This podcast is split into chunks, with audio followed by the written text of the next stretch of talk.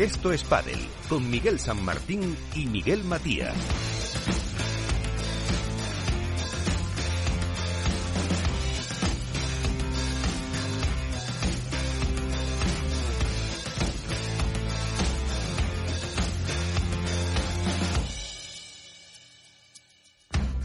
Como siempre, todo el equipo que hace posible este programa, desde el estudio Naturgy de Capital Radio, con Félix Franco en la parte técnica, con eh, muchas eh, cosas que contar, así que vamos a ir rapidito después de este primera Deslas Open de la temporada del circuito profesional que está claro que no nos vamos a ganar la vida haciendo porras porque o hubo sorpresas o al final no tantas, porque ya saben que en categoría masculina Vela y Sanio fueron los eh, que se impusieron y en la categoría femenina Paula José María eh, acompañada de Ari Sánchez las que ganaron en un torneo que sí ha tenido esas eh, sorpresas en diferentes zonas, derrotas pues muy marcadas, pero bueno, no me adelanto porque vamos ya.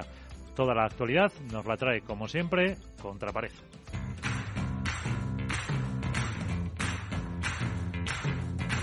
Así viene la actualidad con Contrapared. Iván Hernández desde Valladolid, eh, muy buenas noches. Muy buenas noches, Miguel, muy buenas noches a todos. Cuéntanos, eh, ¿qué no ha pasado? Bueno, la verdad es efectivamente es que no ha pasado este fin de semana, bueno, esta semana pasada. Yo creo que ha habido, ha empezado con la regeneración del pádel total. Pero permíteme dos licencias antes de empezar en el aspecto deportivo. Me gustaría mandar todo nuestro apoyo y ánimo a Teresa Navarro, que tuvo que abandonar el torneo en cuartos de final para volar a Canarias y poder estar con su padre por una grave afección eh, cardiovascular y que desde aquí deseamos que la operación que se va a realizar esta semana salga bien y pueda recuperarse al 100%.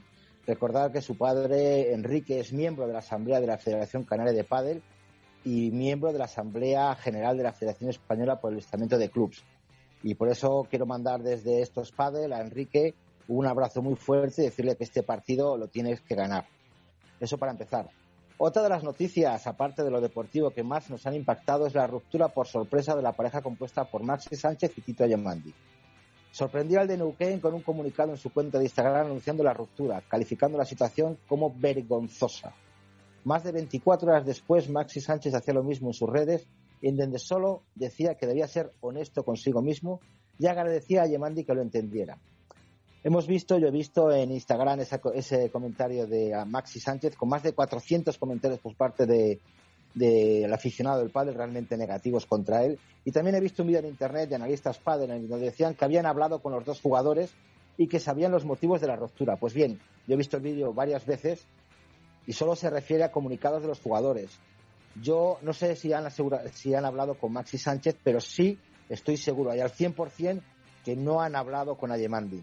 ¿Sabéis la relación que Contrapared tiene con este jugador? Yo sí me puse en contacto con él, yo le llamé y él mismo me informó de la situación y de cómo había sucedido toda la ruptura. Me dijo que las palabras exactas de Maxi Sánchez por teléfono fue que estaba triste, que no estaba jugando bien y que no estaba contento con lo que hacía. Tito Yamandi entendió que a lo mejor era por su culpa, no entendía toda la situación, no sabía realmente el por qué, porque había sido solo un torneo, habían estado tres meses, pero creo que, viendo el vídeo no tiene nada que ver con lo que, con lo que se cuenta. Si Maxi no estaba al 100% y si no quería arrastrar a Tito Yemandi, que no quería perjudicar, es más, eh, yo pregunto que si no estás al 100% y no quieres perjudicar, ¿qué pasa? ¿Que ahora vas a perjudicar a Capra porque no estás al 100%? ¿Ahora ya vas, ya vas a estar contento porque ya no estás con Tito y vas a estar contento porque estás con, con Lucho Capra? Lo siento, pero Maxi no lo creo. No lo creo. Que después de tres meses entrenando y por perder un partido salte todo por los aires. Lo que sí hay que decir que Ayemandi me agradeció el apoyo en las redes y que gracias a Dios ya no lo tenía más a su lado. Esta frase es eh, exacta y verídica. Insisto, y dejo por delante siempre para todo el debate. Por favor, el día en que se firmen contratos entre jugadores, y no solo por patrocinios, sino por temporadas, por torneos. El día que se impongan penalizaciones, el pádel mejorará aún más. Deportivamente, Miguel, deportivamente el Open de Adeslas fue un auténtico campo de minas. Se notaba que era el primer partido de temporada, donde muchas bombas empezaron a explotar desde los primeros compases del cuadro principal, tanto en masculino como en femenino. En el femenino dieron ni respiro en 16 dos jovencitas de 16 años que apelaron a todas unas veteranas y es número uno como Carol Ceci en tres sets. El resto de cuadro transcurría con normalidad, pero ya en octavo saltó la primera gran bomba. Las Martas caían ante Osorio e Iglesias en dos sets, dejando en shock al cuadro más femenino. Pues si ya eran las favoritas y eran las que continuaban el proyecto, eran las que menos papeletas tenían de perder y eran las que viendo una gran mayoría de parejas de nueva formación tenían más posibilidades, caían estrepitosamente. Avanzaban los partidos y seguían saltando las alarmas. En cuartos de final, como hemos comentado, nos levantábamos con el paso automático de Bea y Lucía por la baja de Teresa. Pablo y Ari despachaban a la Salayeto en dos sets 7-6-6-1, demostrando que iban en serio, mientras él y Gemma sufrían contra Yaguno y Riera al vencer en un duro tiebreak del segundo set. En semifinales parecía que el día de descanso vino mejor a Beatriz y a Lucía, que hicieron saltar por los aires a las favoritas, Ale y Gemma, ante la eliminación de las Martas, en un gran partido de Beatriz, que asumía muchas responsabilidades en momentos difíciles, sabiendo mantener el partido vivo, mientras Lucía, con una gran templanza y sin perder la cara al cruzado con Alejandra, algo inusual que se vio en este partido y es de comentar, una doble falta que daba a sus contrarias dos bolas de partido, que salvaron con un fallo de Alejandra y un nuevo smash de Beatriz. En el tiebreak, Bea y Lucía se llegaron a poner un 6 a 1 arriba, haciendo imposible la remontada, y se metieron en la final tras vencer en un set de mucho desgaste físico. Teniendo un punto de partido con 5-4, cerraron el partido con cuatro bolas. Paula y Ari vencieron fácilmente a Del Fibrea y a una debutante en estas alturas de cuadro como Tamara Ricardo por 6-2 y 6-4. De la final de chicas, qué decir, que salieron muy fuertes la cacereña y la reusense, consiguiendo un break en las primeras de cambio, llegando a poner el marcador 4 a 1 que hacía presagiar un rápido primer set. Bea y Lucía tuvieron un pequeño acercamiento con un 5-3, pero las favoritas cerraron el set 6-3. El segundo set había llegado igualado hasta el octavo juego. Un break de Lucía daba la posibilidad de cerrar el partido por el saque de Paula, cerrando su primer título del año con un 6-4 y llevándose en Paula José María el título de MVP de la final. Si en los chicos, si en las chicas había habido eh, minas en el camino, en el cuadro masculino, Miguel, aparte de minas, volaban granadas por todos los partidos. Se notaba que era el primer torneo del año y que aún las cosas no estaban bien conjuntadas en muchas de las parejas. Llegaban a cuadro y como Lucky Loser, Sergio Alba y Chisco Gil, y se encontraron con Silingo y Díaz, dos veteranos con mucho, con mucho trayecto, pero que se vieron sorprendidos y perdieron 6-3, 4-6, 6-2. También accedían a octavos de final Mike Yanguas e Iván Ramírez, era un duelo con previas contra Jesús Moya y Edu Alonso y que transcurrió con un 7-6-6-4 mientras el resto del ranking parecía navegar en aguas tranquilas. Pero llegaron los octavos de final. De a primera hora saltaba la sorpresa. Yanguas e Iván tumbaban a Maxi y a Yemandi 6-3-6-4. Al mismo tiempo se hacían saltar a esta nueva pareja, algo que ya hemos comentado en estos padres. La semana pasada hablamos con Yanguas y salió bendecido así como ya lo hizo Iván Ramírez en otras ocasiones. Lástima que Silingo no se puso en contacto con nosotros hmm. y no respondía a nuestros mensajes para entrar en antena. No nos respondió y perdió en primera ronda. Seguro que esto hará que muchos jugadores quieran entrar en las ondas de Capital Radio. En los primeros cuartos para Yanguas y Ramírez, eran los primeros cuartos para Yanguas y Ramírez, pero aún quedaba más. La perla de Mojados, de Valladolid, Arturo Coello, lo tengo que decir con palabras muy grandes, también bendecido por este programa junto a Lamberti, se encargaban de bajar a las alturas a la pareja de Paquito Navarro y Martín Dinero, venciendo por 6-4-3-6-7-6. No se pudo ver el partido, pero según el resumen y los comentarios de los compañeros de Capital Radio que estuvieron presentes, Coello demostró que viene para quedarse y que es un valor en alza. Viendo lo sucedido en los anteriores partidos, Vela y Sancho saltaron ante Javier, Rico y Momo con todo por decidir, por todo por luchar, por no dejarse comer la tostada. Pero ni con esas tuvieron un partido tranquilo. Al final, un doble 7-5-7-5 para los futuros campeones del torneo hacían presagiar muchas piedras en el camino.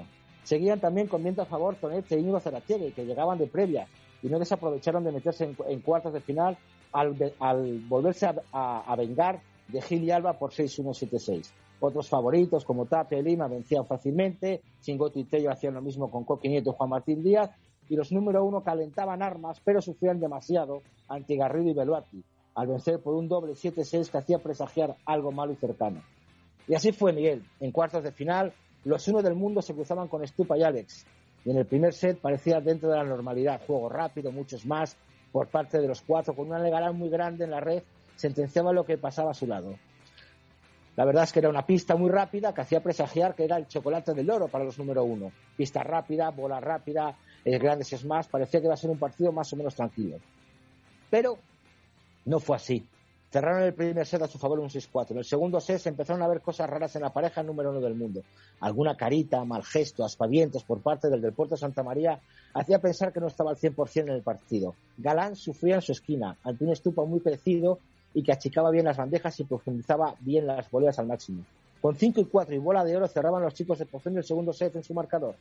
En el tercer set empezaron las dos parejas con un break mutuo y se apagó la luz. LeBron se fue del partido y Stupa y Ale supieron cerrar el partido con un 6-1 en el tercero. Otro partido que quedará para la memoria, el que disputaron Lima y Tapia contra Tío y Chingoto. Tres sets auténticamente frenéticos en los que eh, la, tostada se la ha llevado Lima y Tapia con un juego de Tapia realmente espectacular. Yo creo que este chico ha dado un cambio, un paso más todavía, un cambio en aspecto físico, más musculado, hasta más alto parece que se le ve, con una diadema tipo craniglia, es considerable y considerable la forma que tiene de resolver los problemas desde la línea de saque. Con el smash es algo increíble. Se cruzó en más de 14 puntos al lado de Lima para rematar. Y yo creo, y aquí me vais a permitir cogerme una pausa. Llegó. Llegó el día y el partido que más en casa me he sentido, que más veces he oído la palabra Valladolid y el nombre de Iván, mi nombre, en un partido de World del Tour. Incluso hasta contra pared llegué a ir en varias ocasiones. Junta Iván, Valladolid contra pared cómo queréis que estuviera en el sofá. Alguno tuvo que beber mucha agua en este partido. Coello, de Valladolid, junto a Lamperti contra Iván y Yanguas, se jugaban el pase a sus semifinales para, para que ser tres de los cuatro jugadores lograran su primer objetivo. Y fueron Coello y Lamperti los que se llevaron el gato al agua en un partido excelente, lo que abarca Coello en la red, en las bolas altas, la seriedad de Lamperti, el toque de calidad de Yanguas y el atrevimiento de Ramírez yo creo que hicieron un partido excelente de cara al público y al futuro del padre español. Mientras tanto, Bere y Sancho vencían fácilmente a Torres y Zaratiegui, que creo que acusaron un poco el cansancio de venir tan atrás. Semifinales, Miguel, jornada de locura, de pasión, de juego, de emociones, de respeto y de mucho padre. Salían Vera y contra mi niño Coello y Lamperti en busca de su primera final ante un joven Coello que ya pensaba que había hecho su torneo, llegando a semifinales, pero la exhibición que dio a lo largo de todo el partido fue un auténtico lujo. Entraba en la cancha el pucelano con su tic habitual, tres saltos sobre su pierna derecha. En sus los primeros juegos, 2-1 para Lamperte y Arturo, con punto de oro incluido, rompieron el saque de sus contrarios y llegaron a ponerse incluso 4-1 arriba, haciendo temblar las luces del Wizzing Center. La respuesta de los ex número uno fue casi inmediata, pero con un 5-3 para Arturo y Lamperti tuvieron 15-40 para llevarse el set, no pudiendo cerrar. Y ahí los tiburones, los número uno, huelen sangre. Y cuando huelen sangre, no sueltan a sus presas. Llegaron los nervios y las dudas, y Arturo empezó a fallar en los smash, siendo cazado de forma consecutiva por Sandy Vela. Los nervios de verse contra tres leyendas rompieron el servicio del canoso y consiguieron llevarse el primer set por 7-5. El segundo set la igualdad fue máxima, llegando Cuello a ganar el primer juego con cuatro smash de forma consecutiva. Los aspirantes tuvieron muchas oportunidades de break, llegando a tener en varios juegos 0-40, 15-40, que no supieron aprovechar para llevarse los juegos. Vera descubrió que las bolas al revés de Arturo le hacían daño y más si eran boleas bajas y esquinadas, sacando mucho rédito de ello. Llegó el tiebreak y surgió Sancho para cerrar el partido con varios smash y bolas colocadas de forma milimétrica. Con el 5-6 y un puntazo de cuello, se escucharon algo que me puso los pelos de punta. Todo un pabellón como el Within gritando el nombre de un soletano. Arturo, Arturo, Arturo. Al final, 7-6 para los ex número uno y un abrazo sentido de Sancho Arturo indicándole que se quedara en la pista para disfrutar de su momento. En la siguiente semifinal de Estupayales Lima Tapia, he de decir que no tengo muchos datos, porque un problema de salud me impidió ver todo el partido. Pero yo creo, por viendo, por viendo un poco el resumen de World del Tour y la crónica que nos hacen los de World del Tour, en Franco Estupasú, que estuvo a un nivel estratosférico, yo creo que este partido lo dejo para que lo comentéis vosotros, que a lo mejor alguno de vosotros estuvisteis presente en él. Pues vamos con la, final, ya Iván. la final? La final rápidamente. Estupa y Alex Verasango. Un partido de altos globos, no de alto balde. Altos globos. ¿Por qué? Porque la estrategia de los de Posoni para mí fue clara. Esperar el globo alto y todo lo que fuera más alto de cuatro metros, sacudir. Tanto Estupa y Alex estuvieron de forma sensacional todo el partido en esa rama. Eh, las instrucciones de, de, de eran claras también bolas a vela, bolas a vela para jugar por abajo y esperar el globo. Y en el momento que levantaban el globo, pegar el zapatazo. Y pese a todo eso, el primer set fue un 7-6 de, tiebreak para Estupayales y en el cuarto set, en el segundo y tercero, sobre un 6-4, 6-3 para Vélez Sancho que consiguieron rematar y remontar, perdón, Y lo que hay que decir, por ejemplo, en el segundo ensayo jugó muy poco. Yo le tengo contados incluso juegos en de haber tocado una y dos bolas. Sacando vela, tocaba Sancho una y dos bolas, el resto toda vela. Y Vela demostró que a él le pueden tirar bolas, cañones y, hasta aviones, porque lo para absolutamente todo. El tercer set yo creo que Vela eh, fue un poco más psicológico, ¿no? Eh, Sancho sacó la varita mágica y dijo, aquí estoy yo, y fue un 6-3 muy rápido, eh, que merecido el triunfo de Bello, demostrando que han venido para buscar ese número uno. Y yo creo que, bueno, vimos un emotivo mensaje de Sancho a su madre, a su sobrino, muy emocionado. Y qué decir, que, es, que Alex y Estupas, pues se jugaron 55 es más, vendiendo 25, jugando se nos, eh, pocas bolas, pero las que tocaba eran generadoras de peligro y punto. El MVP del partido fue para Sancho. Ahí podía discrepar un poco, me gustaría comentarlo con vosotros. Yo vi mucho más eh, decisivo a Vela por todo el, volumen de juego que tuvo que jugar y que tuvo que levantar. Y Sancho, bueno, pues estuvo ahí, consiguió tanto Estiorili como Vela meter en el partido para que no se fuera, para que las bolas que tocara fueran determinantes, pero yo creo que el jugador del partido para mí fue eh, Fernando Velasteguín. Y poco más que contaros. no pues- quiero dar caña con la federación, así que dejo para mis compañeros. Pues eh, con ese completo repaso nos quedamos. Enseguida empezamos ya con los temas.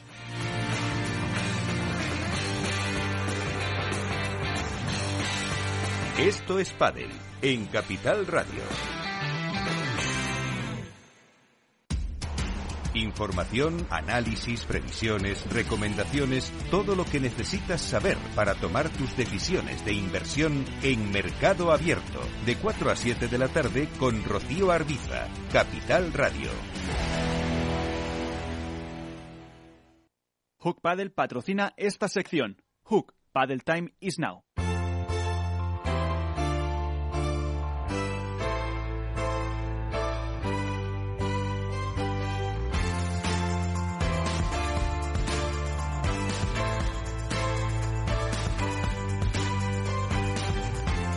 En Esto es Padel comienza el debate. Debate con eh, Alberto Bote, la dormilona de As. Eh, Alberto, ¿qué tal? Muy buenas. Muy buenas noches, Miguel, ¿cómo estáis? Álvaro López, Padel Spain, ¿qué tal? Muy buenas. Hola, muy buenas noches. Bueno, después eh, de la exhaustiva mm, pues crónica de lo que ha pasado en este Adeslas y antes de empezar con protagonistas, em, ¿con qué os quedáis vosotros? ¿Con qué imagen, con qué resumen, con qué titular eh, os quedáis? Eh, Alberto. Bueno, yo creo que este primer torneo de la temporada eh, ha sido el torneo de las sorpresas, ¿no? Hacíamos mucho hincapié en la previa con respecto a que dudábamos que la temporada se fuera a dar las mismas parejas durante todo, todas las rondas del fin de semana y esto, bueno, pues ha sido quizá la el primer avance, la primera muestra de qué va a ser así. Eh, hacíamos quinielas, hacíamos porras sobre quién ganaba, quién se podía meter en el fin de semana y lo cierto es que bueno, pues era muy, muy difícil acertar. Creo que sobre todo ha sido un torneo muy positivo para el pádel. Por un lado, por los protagonistas que ha tenido, eh, jugadores jóvenes, jugadores que no están acostumbrados a estar en la ronda de fin de semana y que le da un aliciente más ese desarrollo del deporte. Y por otro lado, eh, creo que lo más destacable es volver a ver el pádel como lo hemos podido ver. Un pabellón como el Wizzing Center abarrotado dentro de las medidas de seguridad por los protocolos COVID, eh, con hasta 2.000 personas, y vivir sobre todo momentos como ese que mencionaba Iván, en el que el graderío se, se caía ante Arturo y se oía al unísono como, como le animaban, pues bueno, son, son muy positivos, son esperanzadores y nos hacen pensar que quizá el pádel ya ha superado lo peor y que a partir de aquí solo puede retomar esa línea de crecimiento que llevaba en 2019. Álvaro. Bueno, pues yo la verdad que, con muchas cositas. Lo primero, sumarme al apoyo que ha mandado Iván al padre de Teresa Navarro eh, y también manda, mandar ánimo tanto a Antonio Luque como a Nuria Rodríguez, que han dado positivo por COVID estos días. Así que bueno, desde aquí, desde el programa, mandarles también nuestro apoyo. Yo me quedo con muchas cosas. Me quedo con, bueno, quizá por un, un Lucky Loser que no se podía haber estirado más, como lo hicieron estos dos, estos dos chicos de, de, la, de la previa, Antón e Íñigo. La verdad que, que se vio un, buen pádel por su parte y me alegro por ello es el hecho de que eh, hayan podido llegar hasta el viernes y se hayan podido ver incluso en streaming. Eh, la verdad que merecido. me quedo, bueno, también sobre todo con, con los tapados, con, con Stupa y con Alex Ruiz, que yo ni mucho menos imaginaba que hubiesen llegado eh, hasta la final y haciendo un muy buen pádel, eh, con un Alex Ruiz que quizá ha dado un salto de calidad bastante grande respecto al año pasado y a lo que estamos acostumbrados. Y luego me quedo con, sobre todo en el cuadro masculino, con dos partidos, el del viernes de Coello y Lamperti contra Yanguas y Ramírez, que ahí Lamperti era el veterano y la verdad que yo personalmente le di un nivel físico y de juego eh, de sus mejores tiempos, a pesar de que era el de mayor edad, eh, corría la pista, eh, subía, bajaba, cubría incluso el lado de Arturo en muchas ocasiones, remataba como nos tiene acostumbrados. Y luego al día siguiente, el sábado ya que Coello demostró ante tres grandes veteranos como Lamperti, Vela y Sanjo, eh, bueno, que está a un nivel, a un nivel fabuloso, que no le pesaba la, pista central, que no le pesaban las semifinales y que no le pesaba tener frente a Vela y a Sanjo. Eso en cuanto al, apartado masculino. En cuanto al apartado femenino, bueno, estuve cerquita de, ganar la porra con Lucia y con Bea, si no recuerdo mal, que fue mi apuesta. Eh, y más allá de eso, bueno, me alegro enormemente por, mm, por, dos chicas que yo tampoco las ponía entre las favoritas, como son Paula y Ari, pero bueno, a mí Paula personalmente me gusta muchísimo cómo juega. Em, y luego también por comentar así quizá un poco la sorpresa de, de Delphi y de Tamara, que se colaron en, en semifinales también, eh, sobre todo por la parte de Tamara, porque quizá Delphi esté un poco más acostumbrada a esas rondas de viernes y sábados, eh, Tamara no tanto, y vieron un un buen padre para, para estar ahí. La verdad que, que, sorprendieron bastante. A, a Bea González no la voy a descubrir ahora cómo juega. Lucía creo que ha vuelto por sus fueros, aunque bueno, no es, quizá no esté seguramente a nivel físico del año pasado, todavía es demasiado pronto para ella y para todas. Un poco sorprendente a lo mejor el descalabro, por decirlo entre comillas, de Ale, de Ale y Yema, que no, que no llegasen a la final. Y luego me quedo quizá eh, la sorpresa, entre comillas, que fue la, pronta eliminación tanto, eh, tanto de él y, y Sofi, eh, a manos en este caso, como he comentado, de Delphi y de Tamara, y quizá también me sorprende un poco la derrota en primera ronda de, de Carol y Ceci. es verdad que Ceci viene de mucho tiempo sin jugar, de una lesión y demás, pero quizá ante ante Carmen Gonava y Beatriz Cadera, que es verdad que son muy jóvenes y por ahí a lo mejor han cogido el nivel físico mejor que ellas o más pronto, pero bueno, es lo que más, pues lo, que, más te llama la atención. Pues vamos a empezar con eh, protagonistas eh, y lo primero hay que preguntar eh, cómo está físicamente un campeón. Sanio Gutiérrez, ¿qué tal? Muy buenas. Hola, ¿qué tal? ¿Cómo estás? Físicamente, de esas molestias que tenías. Bueno, no, bien, bien. por precaución hoy me hago una eco, pero pero estoy bien, estoy bien. Quiero descartar cualquier rotura para para empezar a trabajar fuerte pero me siento bien, fue ah, una sobrecarga de, algún salto, esto que llegas ahí al lado de la red y, nada más. Creo que todo quedará en una contractura, me imagino. Y también está con nosotros eh, el jefe, Claudio Gilardoni. ¿Qué tal? Muy buenas. Hola, ¿qué tal? ¿Qué tal? ¿Cómo están? Muy bien. Eh, ¿Cómo los vistes, Abel y Sanio? Bueno, la verdad que los vi muy bien, muy bien en, líneas generales, porque vienen trabajando bien en equipo, se vienen llevando muy bien. Lo resumieron bien cuando terminó el partido. Independientemente del torneo y de la regularidad o irregularidad, dependiendo cada partido y cada momento, trabajando en equipo y haciendo lo que hacen todos los días en los entrenamientos. Lo vi, la verdad que muy bien.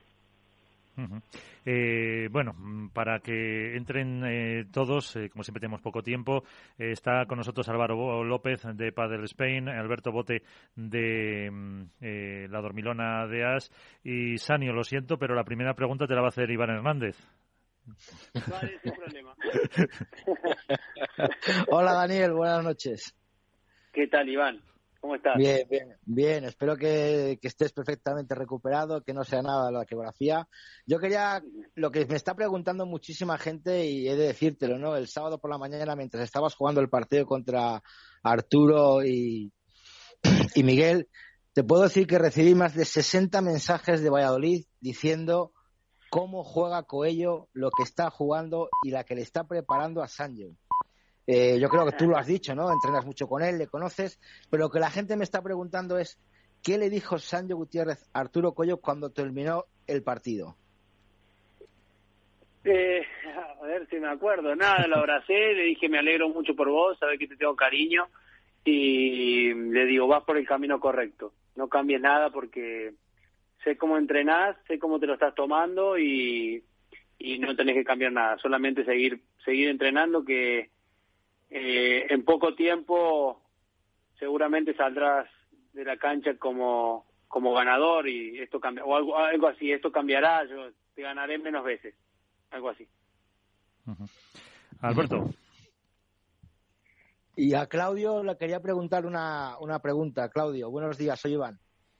Hola Iván, ¿cómo te va? ¿Qué tal?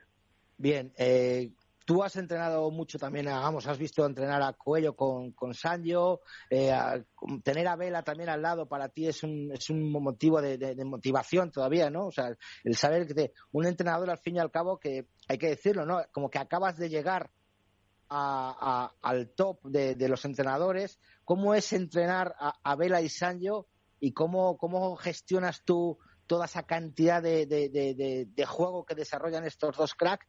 ¿Cómo lleva Claudio Gilardoni tener a estos dos fenómenos al, al lado? Bueno, la verdad que, siendo totalmente sincero, creo que es bastante, bastante fácil. No fácil por la experiencia que uno pueda tener, sino fácil por lo fácil que te lo hacen ellos al fin y al cabo tienen tanta experiencia y han vivido tanto que uno se aclimata al equipo y encontrás lugar enseguida porque somos como una familia. Entonces, cada trabajo que hacemos o cada entrenamiento, al fin y al cabo, eh, son muy profesionales, trabajan muy bien y el día a día es constantemente eh, profesional, se comportan muy bien, hay lugar para todo y uno al final asiste y aprende. Evidentemente es un lugar privilegiado, intentamos trabajar todos los días lo mejor que podemos, cada uno desde nuestro punto y trasladando todo lo que tenemos, pero ellos hacen. Sinceramente es muy sencillo porque no dan un solo problema. Yo con diferencia son los jugadores con los que mejor me he sentido, pero porque ellos lo hacen sencillo, lo hacen simple, tienen mucha experiencia. Alberto. Muy buenas noches, Año, ¿cómo estás? ¿Qué tal? ¿Cómo estás? Eh, mira, dos preguntas. La primera, eh, primer torneo de la temporada, vemos una pista rápida, muy rápida, en el que quizás hasta se abusa del remate, o esa fue la sensación desde fuera, que era un juego muy explosivo y donde la definición era, bueno, pues la tónica general. Y eh, vosotros conseguís redirigir ese juego a, bueno, a puntos más largos y quizá pasa por ahí un poco la final. Eh, ¿Fue esa la estrategia que planteaste durante todo el torneo al jugar contra jugadores como Stupa, como Alex, eh, como Coello, que tiene una gran facilidad para el remate. Eso por un lado. Y la segunda pregunta, ¿cómo se hace para entrar tan poco en contacto con la pelota durante un partido y mantenerse siempre metido en el partido? Porque vimos que en la final el juego se volcaba sobre todo en el lado de Velasteguín, tú entrabas menos en contacto y sin embargo se te pedía o se exigía desde el equipo que hicieras daño, ¿no? que causaras diferencias. Eh, ¿Cómo se enfoca un partido así? Bueno, mira, eh, sinceramente está todo trabajado y acá Claudio no me deja mentir. Nosotros nos preparamos para lo que pueda pasar y dentro de lo que puede pasar puede pasar esto, ¿no? De, que un partido mm, yo no pueda entrar y no me dejen jugar y tal vez mañana me toque a mí ser el que tiene la pelota en la mano y, y Vela eh, el que tiene que estar atento porque no la toca hemos preparado todas las situaciones, estamos preparados para cualquier cosa que pase. En el primer torneo eh, creo que le tocó eh, llevar un poco el partido a Vela por, por, por la carga de, de, bola, por el volumen de bola que, que le daban. Y yo lo único que intentaba era aportar alguna cosita, algún detalle que veía. Y bueno, en el, en el segundo set hay una charla clave que por suerte en, el, en la televisión se corta antes que digamos la estrategia. Empiezo a hablar y, gracias a Dios se corta para que no le, para que no le aprendan los rivales. Y hacemos un cambio táctico que se me ocurre a mí para ver si, si podíamos dar el cambio y cambiar un poco el rumbo del partido. Y salió bien. Y a partir de ahí nos ganamos un, un partido que venía más para perderlo que para ganarlo. Así que Nada, somos dos viejos mañosos, como digo yo, que vamos a encontrar, intentar encontrarle, encontrarle la vuelta a, a, cualquier pista que juguemos. Si me das a elegir, evidentemente prefiero un pádel un poquito más más jugable, que no sea en todo punto directo, que no sea cualquier globo eh, le pego y, me la, y la traigo, pero bueno, tocó eso, supimos adaptarnos, supimos ralentizar cuando tocaba, abrimos espacio cuando había que, haber, cuando había que abrirlo y, nada, seguramente tendremos alguna pista donde nos guste un poco más, pero eso no quiere decir que mañana vamos a una pista que nos guste más y, y ganar. Yo como, como lo hablo con mi psicólogo y con mi gente, digo, no somos los mejores por ganar en Madrid ni tampoco hubiésemos sido los peores por perder en Madrid. El año es largo y todo esto eh, se verá en, en, este, en este largo 2021 que tenemos por delante. Tenemos un calendario larguísimo, así que nada, trabajaremos para adaptarnos a cualquier situación y a cualquier pista. Eh, no te digo bien, Sanio, ¿cuál ha sido la táctica que has dicho que pusiste? es que no... El ejercicio eso es un ejercicio de Girardón y de Miguel Siorini seguro. Eso, eso, me lo guardo para mí. Bueno, yo pues por, por, si acaso. Al final de año te lo cuento si quieres, en diciembre. Sí, sí, pero eh, Dani, eh, en general el pádel camina un poco no hacia lo que vimos en general en todas las parejas, que es tendencia a la definición, juego muy rápido, ir al choque cuanto se puede y definir.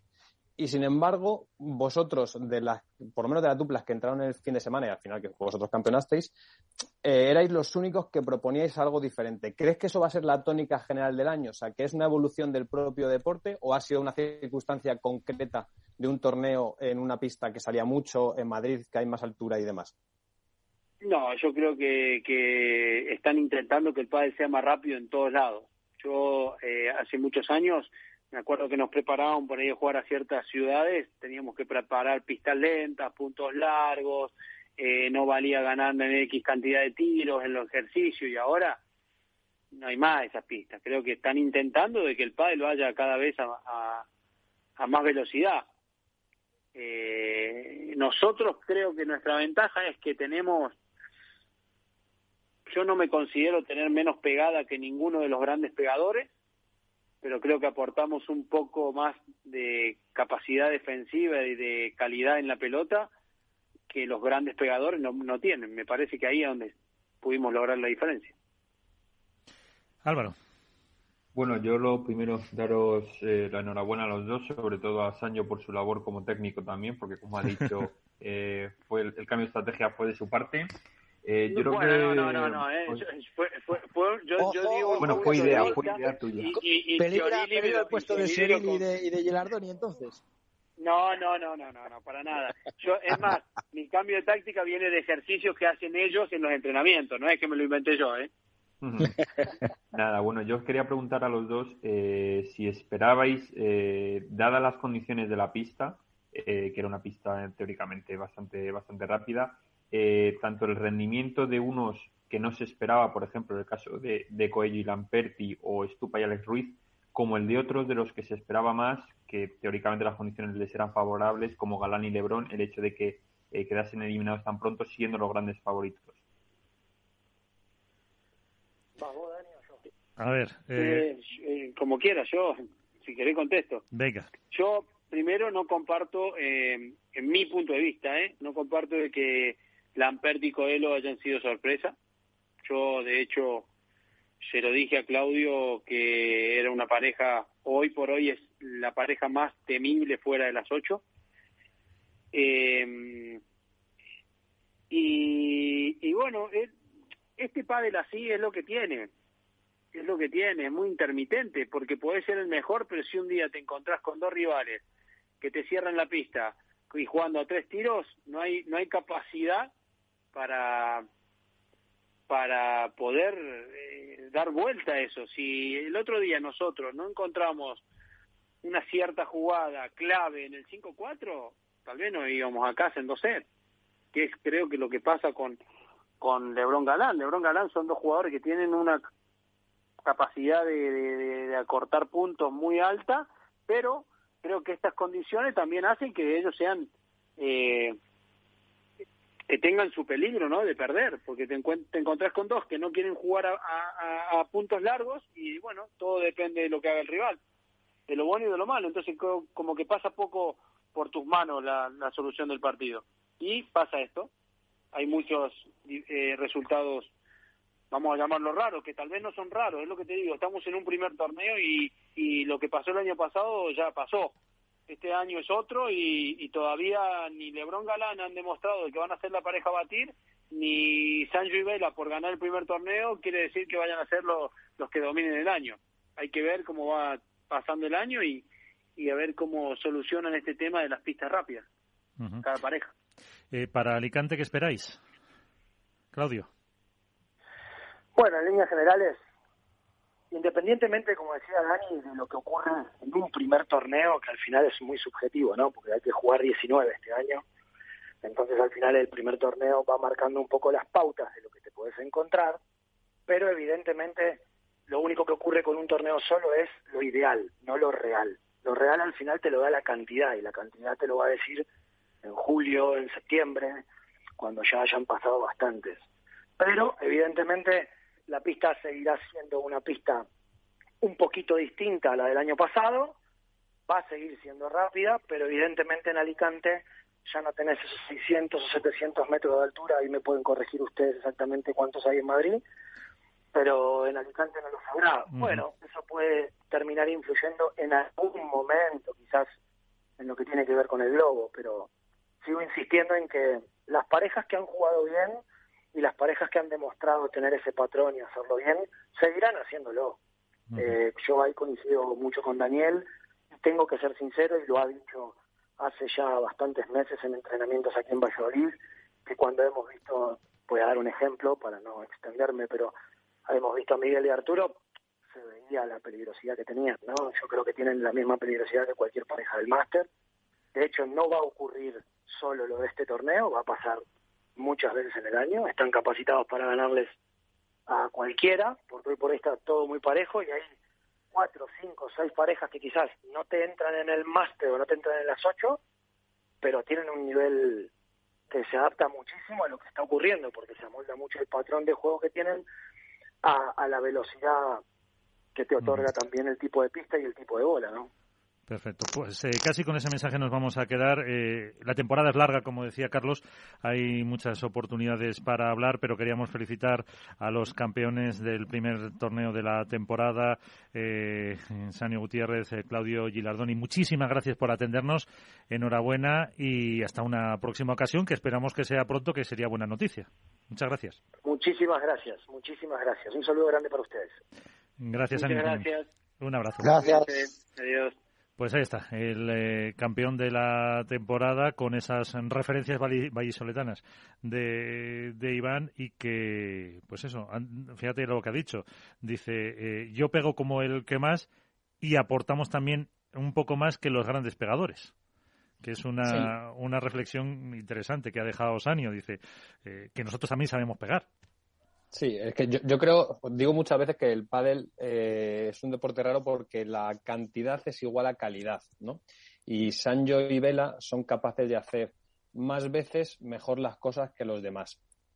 Eso no quita que tenga la capacidad, lo vimos, Sancho le pedía constantemente a Velasteguín desplazarse al medio para poder arquearse y, pegarle la pelota, pero sabía, sabían que la clave no pasaba por ahí, era aglutinar juego por parte del Vela, en su retorno al revés, que sea capaz de dominarte con esa bandeja profunda, muy tensa, que te trabaja el arriba y abajo, que le permite entrar con el globo, que es probablemente el, el golpeo que a todos más nos fascina, esa capacidad eh, de, de, definir milimétricamente un gesto técnico que caiga a, a nada, a centímetros de cristal y que imposibilita a los rivales el poder definir y cuando eso no salía además supieron revertir la situación y empezar a jugar por abajo. Una de las claves de tanto de las semifinales como de la final es que Vela, que acostumbra a jugar en cruzado, empieza a fijar a dos jugadores zurdos como son Coello y Ruiz con la bandeja paralela.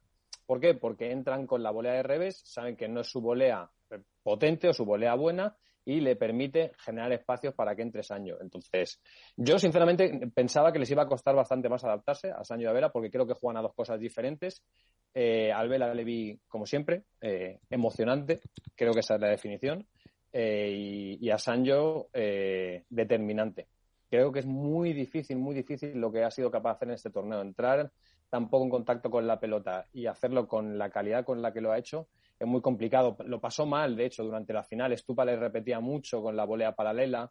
eh, y no era capaz de leer si había o cerraba y pasó momentos complicados y sin embargo en el paso por banquillos eh, encontraron algo que no nos ha querido contar para poder eh, seguir por abajo, bloquear a Ale Ruiz, que estaba inconmensurable con el por tres, y fijar a, Estupa para que no, no pudiera tapar el centro. ¿Has visto qué análisis más sesudo han hecho? No sé si vamos a preguntar por el tuyo. Paula José María, ¿qué tal? Muy buenas. Muy buenas, ¿qué tal? Muy bien, enhorabuena. Muchísimas gracias. Eh, seguimos con el capítulo de campeones. Acabamos de hablar con Sanio Gutiérrez y, ahora con eh. Eh, aparte de enhorabuena, eh, ¿cómo estás? ¿Os lo esperabais? bueno, creo que, que nosotras empezamos a jugar el torneo con muchas ganas, con mucha ilusión, ya después de hacer la pretemporada que hicimos, que fue larguísimo para todos.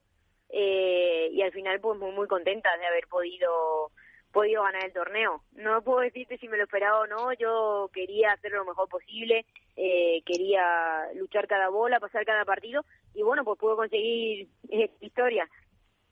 ¿Y cómo os habéis visto? ¿Os veis ya eh, acopladas al 100%, empastadas? Eh, bueno, creo que Ari y yo somos dos, dos jugadoras, bueno, como, como sabéis, vosotros somos jóvenes, tenemos muchísimas ganas de mejorar, sí que venimos haciendo una pretemporada muy dura las dos, eh, entrenando mucho tiempo juntas y, creo que estamos bastante acopladas, pero, pero vamos a intentar eh, seguir mejorando y, cada vez estar un poquito mejor. Eh, pues vamos a que te hagan alguna pregunta a nuestros compañeros. Álvaro López, de Padel Spain. Bueno, lo primero, Paula, enhorabuena.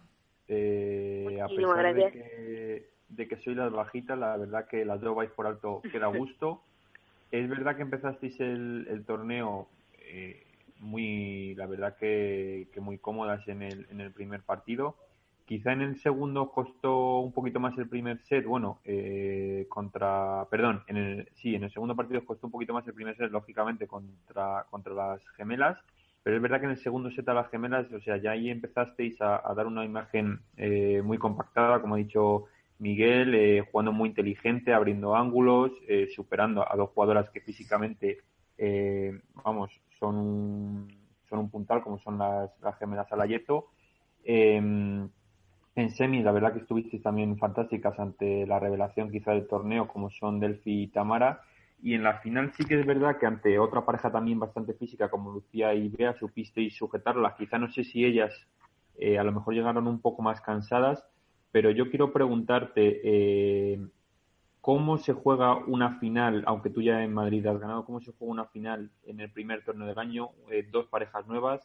Eh, ¿Cómo entrasteis vosotras a la pista eh, mentalmente y sobre todo, qué es lo primero que os dijo Gustavo a la hora de, entrar a pista y, jugar y pelear por el título? bueno, pues yo creo que, que, ambas, hablando por ahí también, creo que entramos tranquilas porque, como te dije, al final veníamos haciendo un trabajo de pretemporada muy, muy duro y, creo que los partidos anteriores, como también dijiste, lo habíamos podido sacar un poquito a la luz y, sí que al principio, bueno, aunque aunque Gustavo también nos, decía tranquilidad, eh, ya saldrán las cosas, eh, van a salir porque venimos haciendo las cosas bien, al final te entras un poquito nervioso, ¿no? Porque eh, es el primer torneo, como dices, de la temporada, y quieres hacerlo lo mejor posible, pero bueno, desde el principio del partido, al final creo que, que dimos una versión muy buena de ambas en la que arriesgábamos cuando había que arriesgar, jugábamos más lento, más rápido, creo que, que manejamos bien la bola las dos y eso al final nos daba tranquilidad, ¿no? Y, creo que, que un poco eso lo que te puedo decir. Alberto, o Iván, que iba a hablar Iván. Eh, hola Paula, buenos días, buenas tardes, buenas noches, soy Iván de Contrapared. Buenas Iván, ¿qué tal? Bueno, eh, la verdad que felicidades otra vez. Cada vez que hablamos contigo siempre es para felicitarte. Eso, es buena noticia y sabemos que hablar con Capital Radio te da buena suerte. Eh, yo creo que puedes decir que, que viva Valladolid, ¿no? O sea, me estaban comentando ahora aquí eh, en, en, directo por el chat, viva Valladolid porque vienes a Valladolid, ganas, gana Gustavo, gana Sancho, Arturo en semifinales. ¿Qué tiene Valladolid para el pádel? Eh, bueno, no sé, el otro día escuché como Valladolid como cuna del pádel, ¿no? y no sé si tanto, pero la verdad que hay gran cantidad de jugadores aquí y, de jugadoras y, bueno, ojalá que puedan seguir llegando victorias. Vale, y otra pregunta eh, respecto a, la final. Eh, fue un 6-3, 6-4 que se puede considerar un resultado fácil, porque, vamos, hemos visto que tuvisteis punto de oro, estuvisteis luchando, unos breaks, en el segundo set estuvo un poquito más apretado, el juego de Bea no fue igual que el de las semifinales, que se jugaban muchos smash. Eh, la orden era no tirar globos a Bea y jugar más a Lucía. Eh, fue un partido más bien, ¿lo visteis fácil por el resultado que se dio? Eh, bueno, sí que tuvimos oportunidades ahí, eh, como tú dijiste, de, hacer más break en el primer set. Creo que ponernos 5-1, no me quiero equivocar, pero pero creo que sí que tuvimos ahí punto de oro, que, que no me acuerdo, nos quedó una bola flotando y dudamos entre las dos y al final eh, la dejamos en la red. Eh, pero sí que a pesar del resultado, eh, Bea y, y Lucía jugaron creo que muy muy bien. Las cuatro creo que estábamos en un momento bueno en la que jugamos puntos disputados, que al final, bueno, caían de nuestro lado, pero bueno, en general creo que, que el resultado sí es 6-3, 6-4, pero, pero ellas jugaron a un gran nivel. Lo único, bueno, nosotras eh, al final no es que evitáramos nada, simplemente creo que, que fuimos capaces de controlar bien la bola, de tirar buenos globos, de jugarla donde había que jugarla, y, creo que eso nos dio la victoria, ¿no? Estábamos con confianza alta, eh, muy seguras y a la vez también eh, valientes y creo que eso es lo que nos ha hecho, bueno, ganar con, con contundencia en general el, el torneo, ¿no? Alberto, sí. Eh, buenas noches, Paula, ¿cómo estás? Buenas, ¿qué tal? Eh, mira, eh, quizá desde fuera hemos centramos demasiado las miradas o pusimos el foco mucho en Gemma y, y, Alejandra como las grandes favoritas y sientes que eso quizá os ha quitado presión a la hora de encarar el torneo y que probablemente el haber podido disfrutar de una etapa nueva profesional como pareja os ha permitido sacar eh, mejor juego. Eso por un lado. Y segundo, si tuvieras que quedarte con un instante, con algo de este torneo, porque si no recuerdo mal, hace un, año que no, que no conseguías eh, un título en Marbella 2020, ¿con qué te quedarías? ¿Cuál es el momento que recuerdas con, con mayor cariño? Eh, bueno, con respecto a la primera pregunta, al final, ¿sabes qué me pasa a mí? que entro a la pista y, no estoy pensando en, en, nada exterior, o sea, lo único que estoy pensando es en la bola, en hacerlo lo mejor posible, en correr, en disfrutar. Y, y no creo que se trate de algo de, de presión de ganar o no ganar, de lo que la gente crea, de lo que la gente piense. Al final creo que lo que lo que hay está en uno mismo, ¿no? Si, si tú tienes confianza, tienes confianza tú y da igual, da igual el resto, da igual si la gente quiere que ganen una, quiere que ganen otra. Eh, yo creo un poco, un poco así. Y con respecto a la segunda pregunta, eh, de, del momento que, que más recuerdo, pues, si te soy sincera, recuerdo algunos momentos eh, muy buenos con Ari, pero, pero con el que más me quedo y, y con el que voy es el abrazo que nos dimos antes de, comenzar el partido de, la final, que, que bueno, ahí no, nos animamos y creo que, que entre nosotros hemos creado un feeling muy bueno y, para mí ese momento fue muy bonito, aunque también he de decir que cuando, cuando terminamos el partido y también nos abrazamos juntas y, y celebramos, eh, creo que, que también ese, ese momento, o sea, los dos abrazos, tanto del principio como del final, son algo que yo, que yo me quedo con eso. eh, hay que decir, Iván, que que por mucho que vendas Valladolid, eh, Paula es extremeña, que si no luego toda mi familia política se me echa encima. O sea, que, que no vendas tanto, tanto, tanto, que al final ese bueno, apoyo cuando viene a entrenar aquí y a jugar aquí y está teniendo buenos resultados, desde que está entrenando en Valladolid, come el hechazo de aquí, es cuando gana el Bueno, bueno. A ver, Paula, de, Paula, defiéndete. Pero también he de decir defiéndete, Paula. Que, que también tengo más cerca mi tierra. Entonces, bueno, eso también influye, ¿no? Que pueda hacerme una escapadita y, irme a Extremadura. Lo tiene, Extremadura lo tiene a, tres horas, o sea que lo tiene ahí cerquita al lado, además es toda autovía y tiene ahí cerquita... Toda la Vía de la Plata. Claro. Toda la Vía de la Plata, o sea, fenomenal. Pero oye, algo tendrá Valladolid cuando, cuando están surgiendo estas campeonas y estos campeones y que ojalá, Paula, eh, yo creo que, que, lo que lo decía Álvaro, ¿no? Que igual no apostaba mucho por vosotros y tal, pero yo creo que vais, y como dice Alberto, vais, vais a ir un poquito de tapadas, ¿no? Viendo la, la, gran expectación que hay por ver un partido de las Marta Sale y Gemma, vosotros estáis ahí como en segunda línea, navegando y, como un submarino, ¿no? Que de vez en cuando vais a sacar el periscopio, vais a otear el horizonte y vais a soltar vuestros torpedos y más de un susto vais a dar en este año. Sí, yo confío mucho en nosotras, o sea, desde el primer momento, eh, yo para mí jugado con Ari, para mí Ari siempre, siempre ha sido número uno.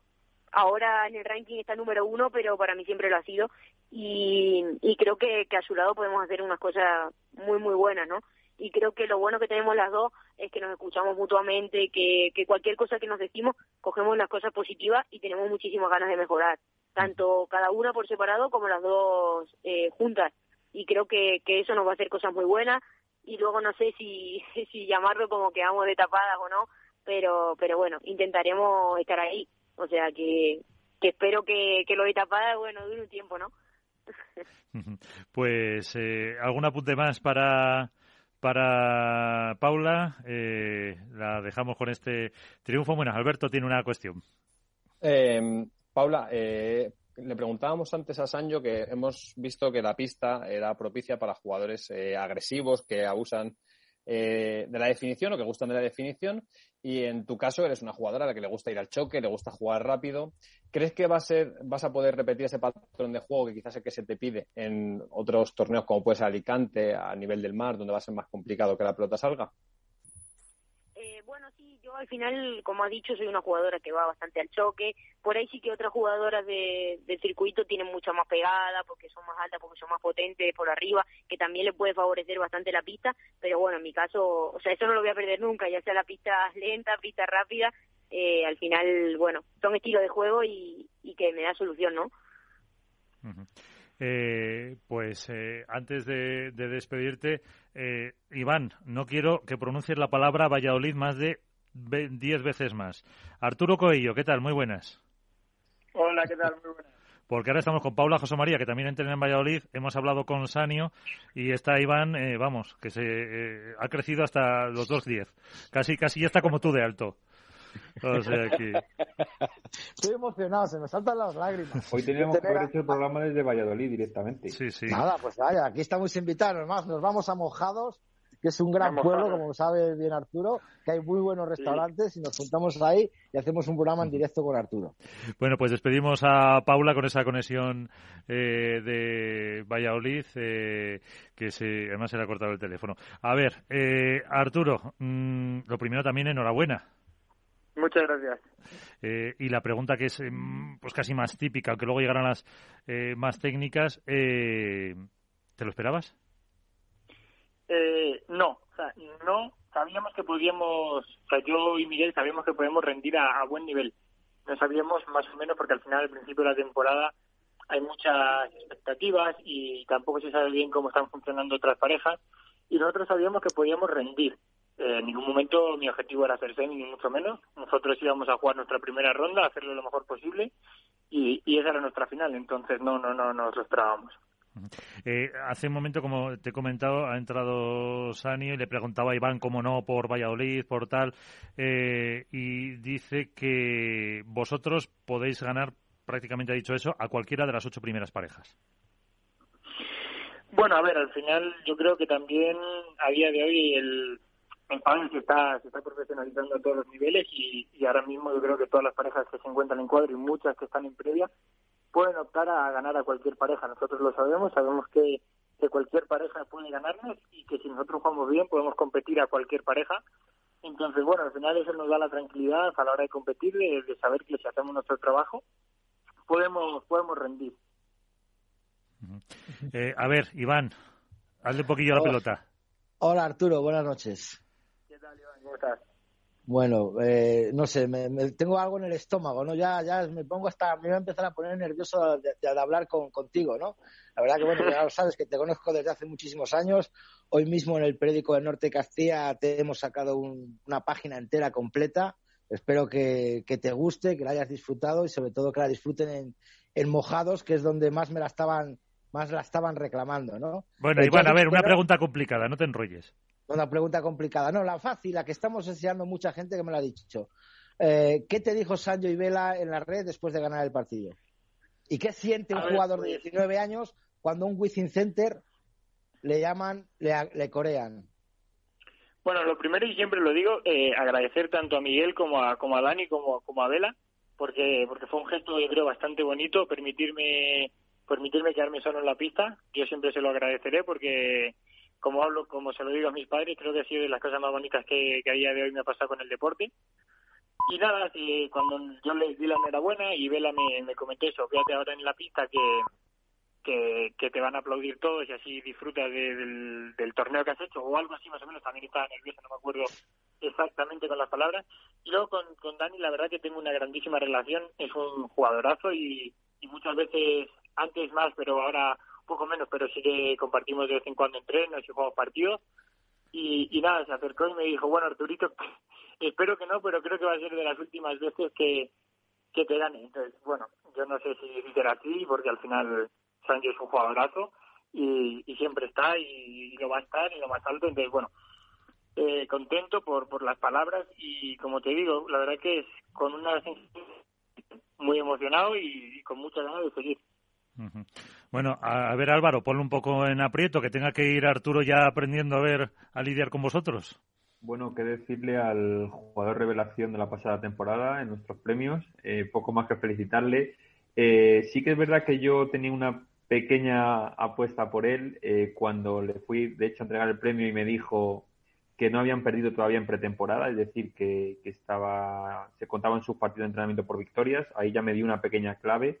Eh, hoy Sancho nos ha dicho, eh, además, que fuera de, las ocho primeras parejas son quizá los más fuertes.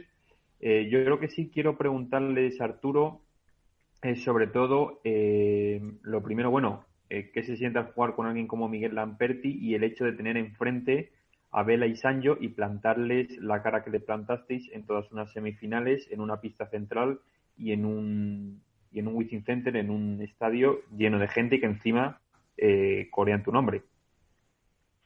Bueno, sí que es verdad que por un momento, y eso lo, he comentado, eh, me quedé sorprendido porque cuando estaba en la pista al final me veía junto a estas tres estrellas y leyendas, sobre todo leyendas como son Miguel, Dani y Vela, y, bueno, muy contento de, poder ser el cuarto en esa pista, de, estar a la altura, de competir contra ellos, de disfrutar, porque también disfruté muchísimo.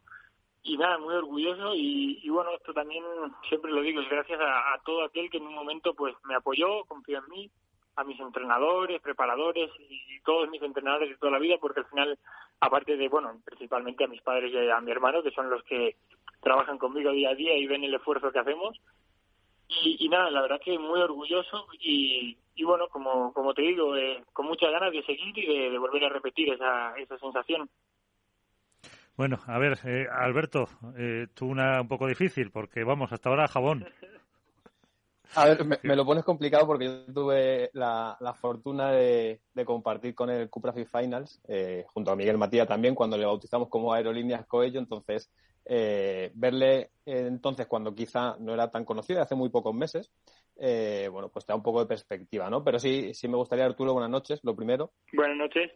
Eh, ¿qué, ¿En qué has pensado estos días? O sea, ¿qué, entre comillas, te reprochas de, de la semifinal? ¿Crees que hubo algo, a lo mejor algún lance del juego, del partido, algo que no llevasteis a cabo? ¿O fue más mérito de, de Vela y de Sanjo? Bueno, yo creo que principalmente eh, fue mérito de, de y Sancho, porque al final, aunque por momentos en el primer set parecía que llevábamos el partido controlado, que puede llegar a ser, pero al final ganar a jugadores como, como Vela y Sancho no, no es tan fácil. Sí que quizás yo pequé un poco de inexperiencia y de nervios por eh, reconocerlo, que al final en ciertos momentos del, del final del primer set me puse nervioso, pero bueno, al final creo que, es algo normal y, y, obvio que a un chaval de 19 años que está jugando en las semifinales y ve que puede ganar a jugadores de la talla de Vela y de Dani y aparezcan nervios. Creo que lo gestioné lo mejor que pude y, bastante bien y, nada, yo no, no me puedo reprochar nada porque al final creo que hemos hecho un gran trabajo, eh, hemos hecho una gran pretemporada, un buen torneo y, y bueno, al final es, con lo que me quedo y con muchas ganas de, ya digo, de, seguir y seguir y, aprovechar esos, esos ciertos momentos para, para seguir y llegar al final y quién sabe si un torneo, ojalá.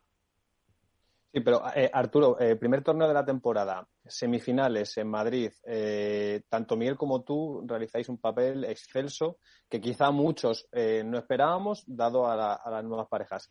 ¿Cambia eso la dinámica del resto del año, los objetivos. Es decir, ya tenéis unas semifinales, que quizá era un objetivo eh, soñado durante el año y es primer torneo de la temporada y lo conseguís. ¿Cambia un poco la perspectiva con la que afrontáis los próximos torneos? No, y te voy a te voy a decir por qué, porque al final yo yo personalmente no me pongo objetivos, siempre siempre lo comento, no me gusta ponerme objetivos porque los objetivos me presionan.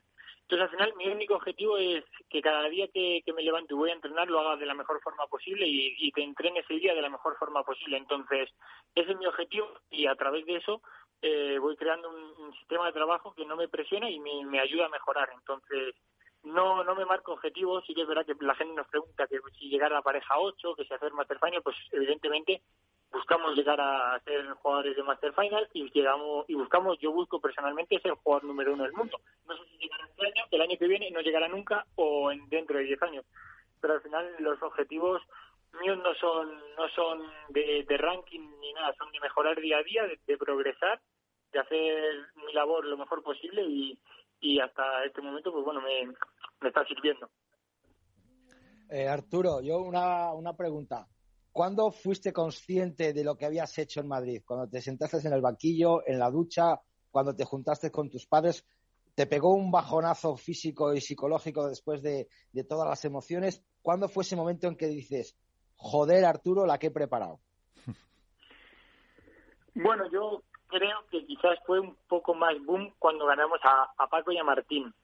Creo que, era más sorpresa porque luego contra Iván y Miguel creo que era un partido más eh, 50-50 en el que sabíamos que, podíamos ganar y perder, pero contra Paco yo creo que, que no estaba tan claro y, aunque en pretemporada nosotros les habíamos jugado y, había ido bien un partido y otro pues ajustado, eh, eran claros favoritos. Y yo creo que en ese momento fue cuando cuando yo terminé el partido que dije, uff, que hemos ganado la pareja 4 y, y estamos en cuartos y encima se ha, se ha, abierto en cuadro, entre comillas, porque al final nosotros sabemos que el partido era igual de difícil o más que contra Maxi y Tito, contra Miguel Iván, pero bueno, al final nos conocemos mucho, sabemos cómo jugamos, llevamos toda la vida enfrentándonos y en ese momento sí que fue cuando cuando yo me, me planteé y dije, uh, estamos haciendo un buen torneo, hay que seguir y, y sobre todo hay que disfrutar. Eh, ¿Qué te ha dicho Miguel? ¿Cómo te aconseja? ¿Cómo, entre comillas, te, lleva un poco durante los, eh, durante los partidos? Bueno, al final eh, yo más que, más que consejos que también, pero no me, no te sabría decir uno, lo que más he aprendido de Miguel es el sistema de trabajo que, que tenemos, la forma de, de cómo crear un, un, estilo de juego, que es lo que hemos conseguido en pretemporada, y crear un patrón de juego que, que nos hace pues, ser competitivos. Yo creo que esa es la clave de nuestro juego, crear un, un esquema de juego muy claro que, a él, tanto a él como a mí no, nos beneficia. Y yo creo que aparte de eso hemos tenido la suerte de trabajar con Gustavo y Mati, que nos han ayudado evidentemente, y eh, nos hemos podido compenetrar yo creo de la, de la mejor forma posible. Y bueno aparte de eso tenemos una una muy muy buena relación que yo creo que también eso ayuda eh, tanto dentro como fuera de la pista. Y, bueno, yo creo que esas son las claves para que Miguel y yo rindamos bien o como, como lo estamos haciendo. Y, por eso por eso estoy muy contento con él y, la verdad que, estoy aprendiendo mucho. Una última cuestión para Aerolíneas Coello que le podemos eh, decir para o expresarle quizás los deseos para, para Alicante para el próximo torneo en el que eh, si no salen una final tampoco pasa nada, ¿no, Arturo, por lo que has dicho? No, evidentemente que no. O sea, nosotros no, no vamos a entender con las expectativas de llegar a la final, ni mucho menos. De hecho, nuestra final es la primera ronda. Nosotros peleamos por ganar el primer partido y, ni siquiera miramos lo demás del cuadro. O sea, nosotros queremos ganar nuestro primer partido y, y bueno, ya no solo nosotros. Yo, yo tengo, estoy seguro de que ningún jugador, creo que a día de hoy, con el circuito tan competitivo que, tenemos, mire directamente contra quién va a enfrentarse en semis o en final. Porque yo creo que a día de hoy cualquier pareja puede hacerte partido y en cualquier partido te puedes ir a casa. Entonces, nosotros nos centramos en ganar nuestro primer partido, que, que es una batalla durísima seguramente, y, y bueno, eh, ahí es lo que te puedo decir. No, si no hacemos final no va a ser un fracaso y ojalá la hagamos, pero, pero al final nuestro objetivo es, es ganar el primer partido y, y, seguir peleando. Pues eh, con eso nos quedamos. Aerolíneas Coello, muchísimas gracias por estar con nosotros y hasta la próxima. Muchas gracias, les mando un abrazo a todos y, bueno, ojalá nos podamos ver pronto. Un saludo. Un saludo, esperemos eh, que así sea. Y yo no sé si, Iván, con nuestro siguiente invitado vas a poder pronunciar la palabra Valladolid en algún momento porque menudo día que, llevamos. Siempre puede, siempre puede. Siempre el señor se lo inventa. Hombre, podemos decir algo más, yo que sé, como espeto, chiringuito o algo así, o, la música de, de Marvel. Eh, Ale Ruiz, ¿qué tal? Muy buenas. Hola, muy buenas, ¿qué tal? ¿Cómo estáis? Muy bien, enhorabuena lo primero eh, por ese gran torneo que habéis hecho. Eh, y, aquí estamos con eh, Álvaro López de Padel Spain, con Alberto Bote de la Dormilona de As y con Iván de Contraparedes, que como estaba con Arturo Coello, antes con Sanio, antes con Paula José María, que todos entrenan en Valladolid, o, te, o te tienes que ir para allá con él. Por eso. Eh, ¿Qué tal? ¿Cómo estás? ¿Ya has asumido todas esas lágrimas, esas emociones de, del Wizzing? Sí, bueno, la verdad que han, han sido muchas emociones esta semana. Eh, han sido partidos muy duros, eh, psicológicamente, físicamente hemos sufrido mucho, pero la verdad que muy contento con el trabajo que hemos hecho y, con el resultado, por supuesto. eh, con ese, esa final, con ese eh, gran partido contra ¿os ¿visteis en algún momento que podíais ganarla? Hombre, yo creo que con Z arriba y breca arriba las expectativas son bastante altas, pero, pero bueno, siempre con contra Vela ningún partido está ganado hasta que la última bola no, no la falle él. Entonces, bueno, eh, estuvimos cerquita, la verdad que, que faltó muy poco.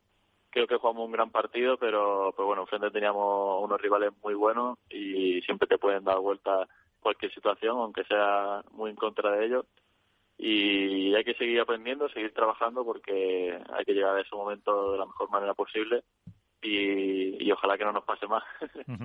eh, pues eh, mis compañeros, eh, vamos, que te he presentado antes, estaban eh, apuntando, bueno, y se veía que hubo algunos juegos en los que era bola, vela, vela, vela. eso os lo, os lo decía Carlos, evidentemente, ¿se puede saber por qué?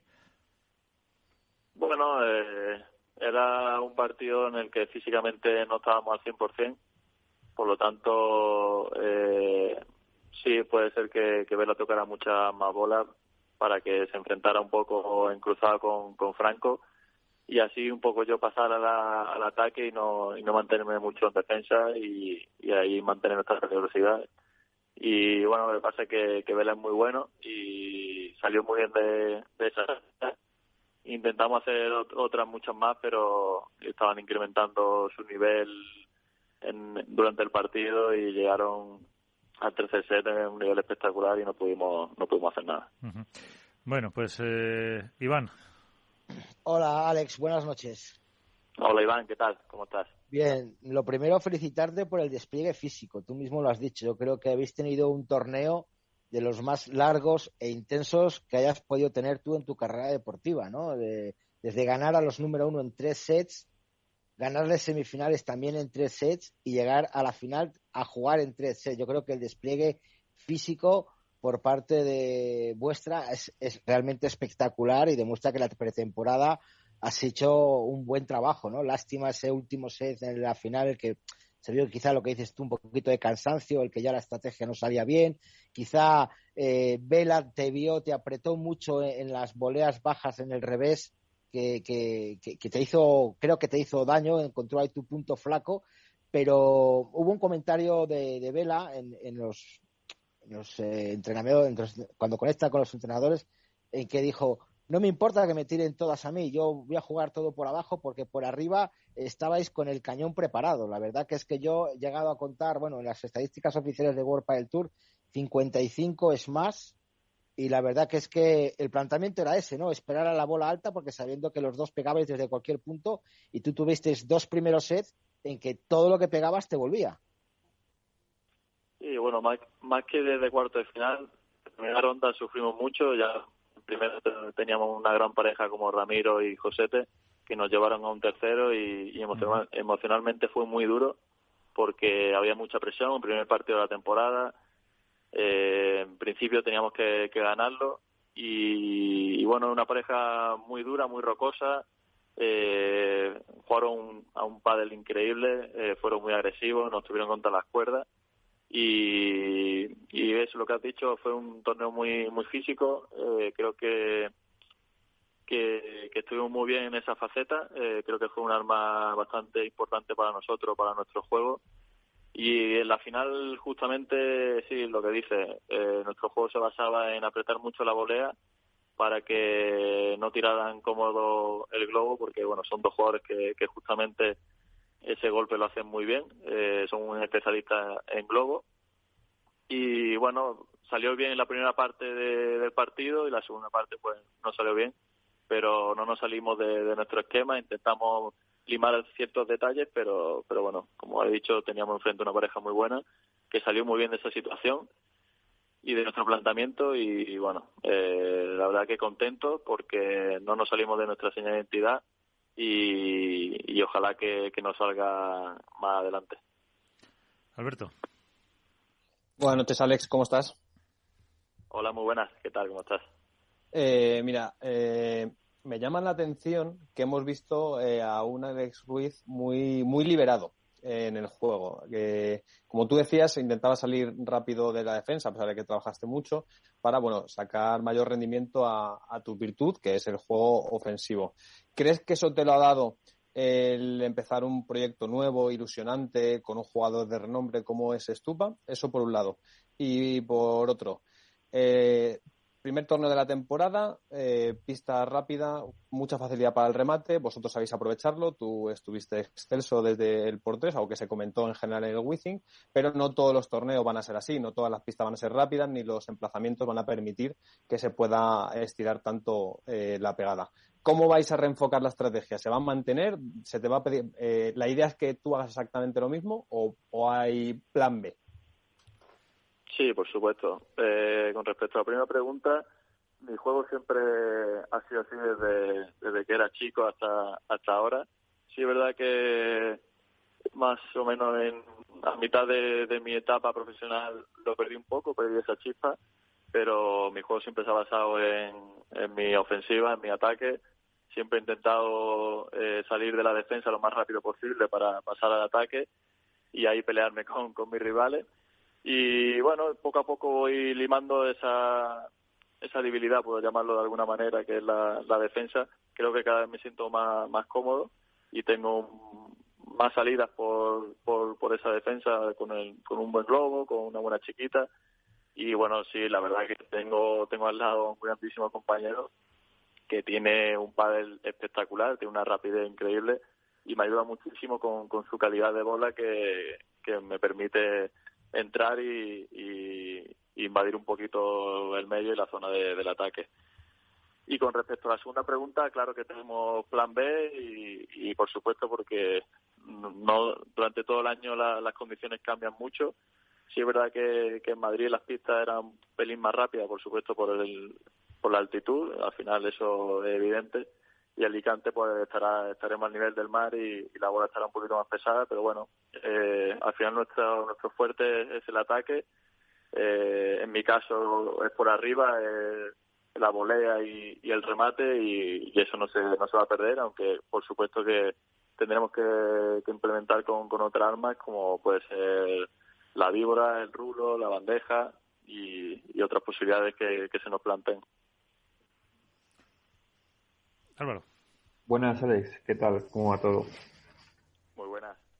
Buena. Yo quiero preguntarte, eh, bueno, lo primero de todo, darte lógicamente la enhorabuena.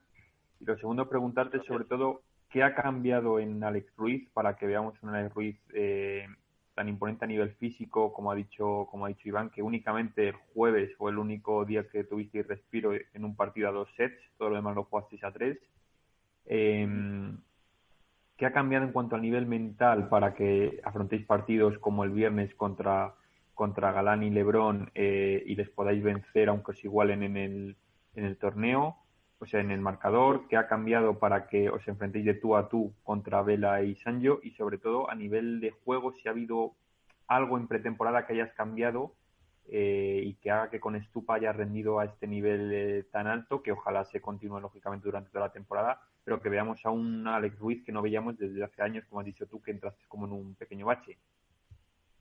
Sí, bueno, han cambiado muchas cosas, ¿no? Ahora estoy viviendo en Málaga, ya estoy viviendo en Madrid, y he cambiado un poco todo el equipo de trabajo. Eh, la verdad que me siento muy cómodo. Como bien has dicho, más que cambio táctico, técnico o físico, ha sido un cambio mental eh, estoy trabajando con, con una psicóloga aquí de Málaga que se llama Alba, que es una profesional increíble. Me está llevando por un camino que, me gusta mucho, que confío mucho en ese camino, que al final eh, este trabajo con, con la psicóloga tiene que ser de confiar. Y, y, la verdad que me está dando muchas herramientas para salir de esos momentos de duda, esos momentos de, de presión, de tensión, en, de confianza o de menos confianza y yo creo que el cambio que más se ha producido en mí ha sido mental, el creer más en mí, que al final es uno de los problemas que, que tenemos los deportistas élite, que hay muchas etapas que, que se nos va la confianza y es fundamental para, para rendir al máximo nivel. Y después estoy muy cómodo, eh, me están trabajando muy bien junto a Jorge Cárdenas, eh, mi jugador físico César, eh, que me están haciendo un planteamiento diferente a, a estos años atrás estamos entrando de una manera distinta, hemos cambiado la perspectiva, por así decirlo, del entrenamiento y la verdad que me siento muy cómodo, me siento muy ligero, me siento muy rápido, fuerte, no he perdido esa chispa y, eso es muy importante para mí. Pues Ale Ruiz, eh, muchísimas gracias por estar con nosotros, eh, que hemos disfrutado contigo ahí en el Within, que seguro que vamos a seguir haciéndolo esta temporada muchas veces, así que ya sabes que te toca, te toca atendernos. Pues muchísimas gracias por contar conmigo, por pasar este, este ratito junto a vosotros, que ha sido un placer y ojalá poder tener más entrevistas con, con finales. Pues te molestaremos. Ale Ruiz, muchísimas gracias, un placer. Eh, nosotros nos quedamos, eh, vamos a, debatir un poco, vamos a criticar, vamos a, seguir analizando como estábamos haciendo, que hay muchos temas que ha dejado, aunque la semana que viene mm, seguramente intentaremos tener menos invitados y así da más tiempo para que podamos demostrar lo malos que éramos en la porra, ¿no? Alberto. La verdad que somos, somos malos, malos, malos, pésimos. Es que no aceptamos ni una, ¿no? No ha aceptado nadie. nadie me, salvo, por el lado femenino que por lo menos llegue a la final, algo es algo. Yo, yo he hecho cuartos como máximo. No, yo he hecho final de chicos, me parece, ¿no, Miguel? A ver, espérate, que lo voy buscando. menos, mal que le hice una foto a la hoja porque soy un desastre y la perdí. Pero, yo pero yo, sí que hice.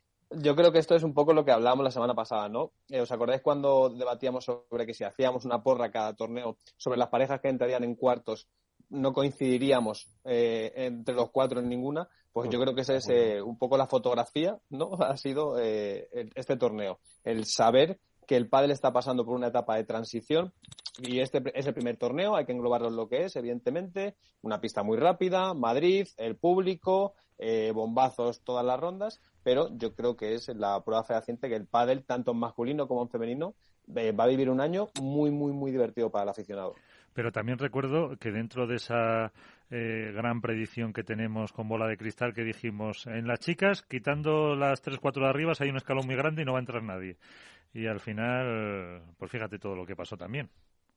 Sí, y en chicos, ¿cómo fue? Yo creo que sí, que yo creo que sí que acerté. A ver, sí, sí, hay que reconocerlo.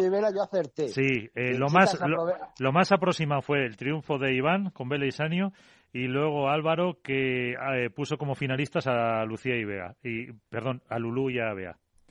Eso, eh, habla con propiedad, Ahí me llevo premio de consolación, por lo menos, ¿no? Sí, sí una camiseta de contrapared. Y el juego, y el, juego de estos padres.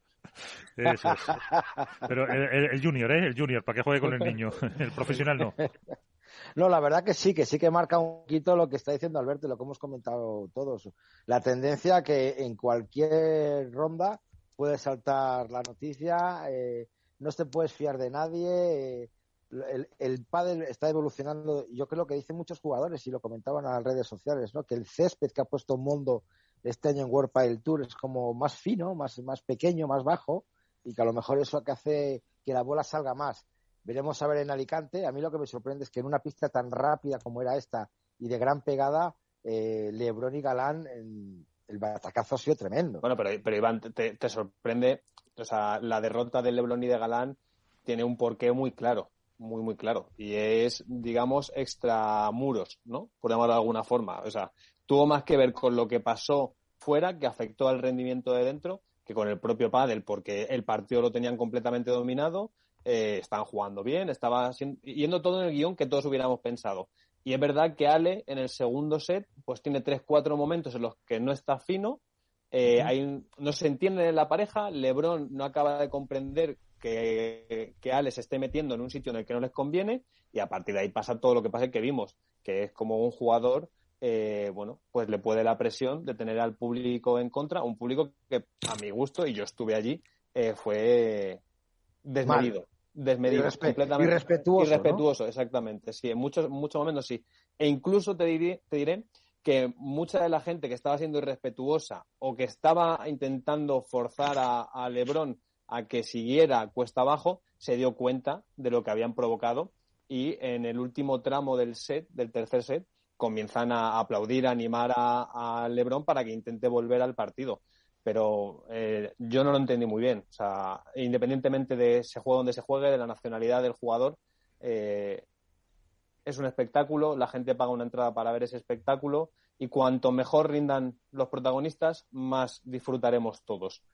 A partir de ahí hay gustos, eh, filias, fobias, lo que cada uno quiera y cada uno, evidentemente por su imagen de marca, se gana tener más seguidores, más haters eh, o gente neutra.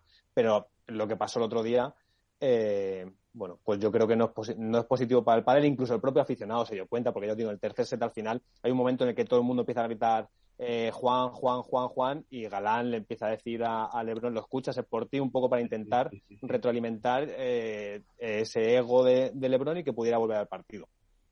A ver, ya sabemos cómo es, cómo el Lebron mentalmente, que muchas veces es quizá demasiado volátil. Es verdad que ha mejorado mucho en ese aspecto, pero para bien o para mal, muchas veces el aficionado va con el más débil. Eso, por supuesto, en ningún momento eh, permite que, se increpe a, ningún jugador, ni de pádel ni de ninguna disciplina. Pero bueno, creo que por ahí sí que es verdad que pasó un poco el, partido en que sacar, sacaran precisamente del partido para la redundancia a Lebron y que por ahí perdieran. Yo lo que quizá también eh, destacaría que no hemos hablado mucho es, eh, no diré pobre rendimiento porque no creo que haya sido así, pero sí de que no hayan llegado más lejos Paquito y Paquito y Dinero. Batacazo total. Yo creo que deberían haber estado. Es verdad que por uno, por lo menos pelearon a tres sets y, creo que la imagen no fue tan mala, pero sí que es verdad que por, por nombre de pareja tendrían que haber estado más arriba.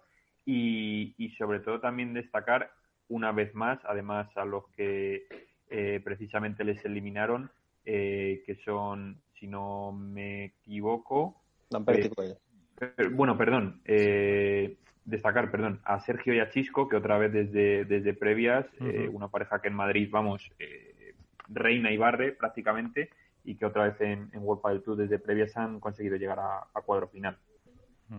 Yo quería comentar una cosa respecto a lo que habéis dicho de Juan Lebrón y el público, ¿no? Me parece mal, eh, obviamente, que, increpen a cualquier jugador, pero ¿cuántas veces hemos comentado en, la radio y muchos años eh, que Vela ha sido increpado en muchos torneos, que incluso este mismo torneo vimos a, Lima cuando jugaba con Chingoto y Tello, que la gente le silbaba, le, le, abucheaba y le gritaba. Eh, yo creo que eso va con, con el deporte y con la posición de cada jugador.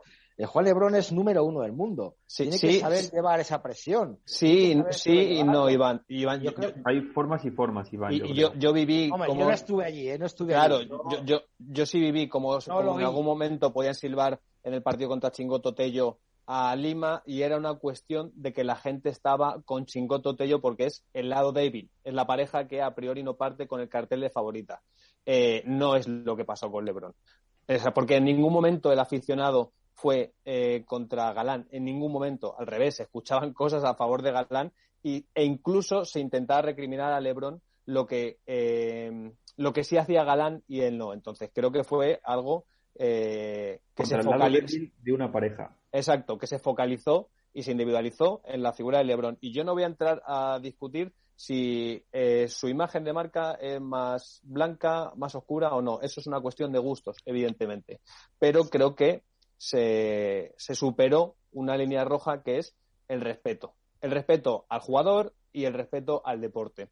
Y mal hará el pádel si comienza a caminar por el juliganismo, por el sectarismo de estar a favor o en contra de unos u otros. El pádel yo creo que es otra cosa o que por lo menos se merece otra cosa. El pádel es de la gente, evidentemente. No soy yo quien para decir hacia dónde tiene que caminar, pero creo que para mí o para mi gusto mal hará si cae en ese tipo de cosas y no es la primera vez que lo vivimos. ¿Cómo lo...?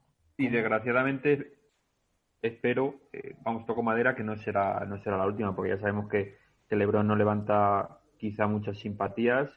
Eh, y visto lo visto, no me extrañaría que más de una ocasión más le sirven y tal. Y lo que decía Iván es sobre que le han silbado a veces a Vela y a, Lima. Es verdad que, bueno, siempre se les ha achacado a lo mejor un juego más sucio, entre comillas, de tirar alguna bola al cuerpo y demás, y por ahí quizás han venido muchas críticas. Pero bueno, eh, también se sabe que a nivel mental eh, Vela le da 100.000 vueltas a, a Lebron y aguanta mucho más las críticas, tanto buenas como malas. Y Pablo Lima creo que también está ya bastante más curtido por ahí LeBron quizás es un aspecto que tiene que mejorar bastante, ni mucho menos, por supuesto. Eh, creo que el público debe ir por esa línea. Eh, por mucho que el pádel crezca en afición lo que no hay que perder nunca es el respeto. Y en este caso a LeBron creo que no le beneficia en absoluto. A Galán, eh, por estar con él en la pista, tampoco. No, obviamente no es lo único por lo que perdieron el partido y, quedaron eliminados, pero creo que pero fue determinante. Fue determinante. exacto.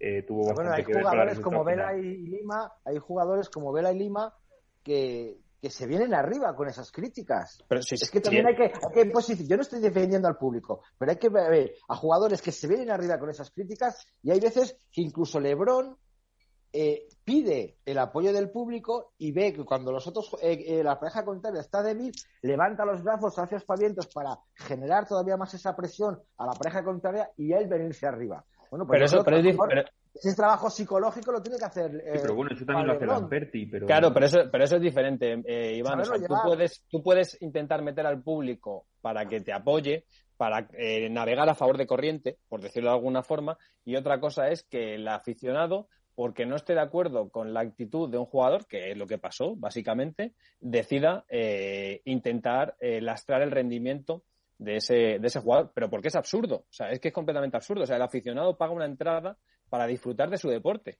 Que hoy en día hay mucha gente que no puede permitirse pagar una entrada para ir a ver el pádel o cualquier otro tipo de espectáculo. Uno, por la medida de seguridad y dos, porque la situación económica de un país como España pues no es la más apoyante ahora mismo.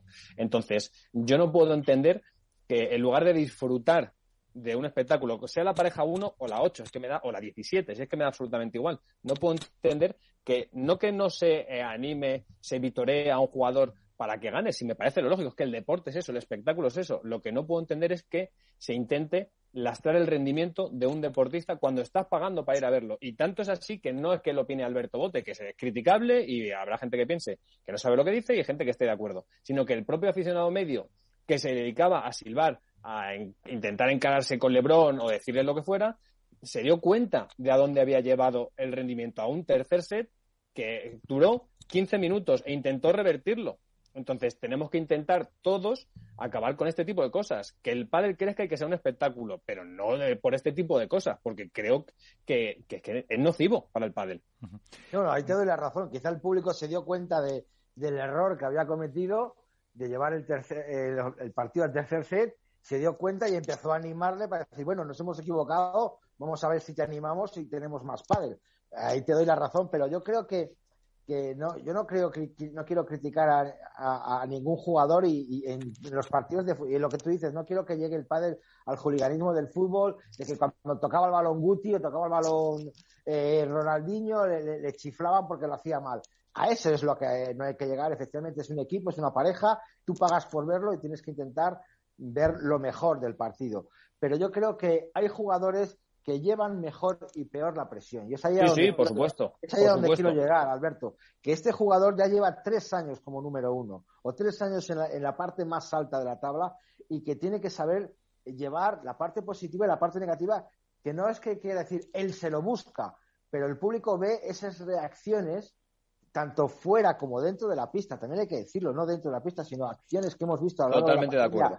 fuera de la pista, fuera en, redes sociales, en situaciones, en fotografías, que la gente también eso lo ve. Y hay que saber, que, y si eres profesional, tienes que ser profesional dentro y fuera de la pista. Claro, Iván, pero, pero para mí, o sea, yo lo que estoy intentando es de que se separe el plano deportivo del extradeportivo. En el plano deportivo es criticable que Lebron haga gestos evidentes cuando su compañero no toma una decisión correcta, lo que para él es una jugada eh, preparada, por supuesto.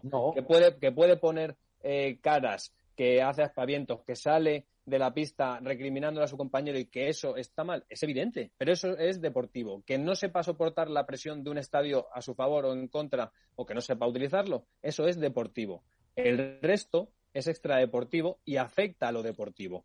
Entonces, dentro de lo deportivo, evidentemente, yo discuto con cualquiera y probablemente esté a favor eh, o, compartiré la opinión que LeBron tiene muchos tics como compañero que pulir todavía. Y evidentemente lleva años, ha mejorado mucho. Pero eso no quita que es que yo estaba allí y yo sentía bochorno. Incluso gente con la que yo estuve que no había ido al pádel, era la segunda vez en su vida que iba a ver un partido profesional de pádel, alucinaba con lo que estaba pasando.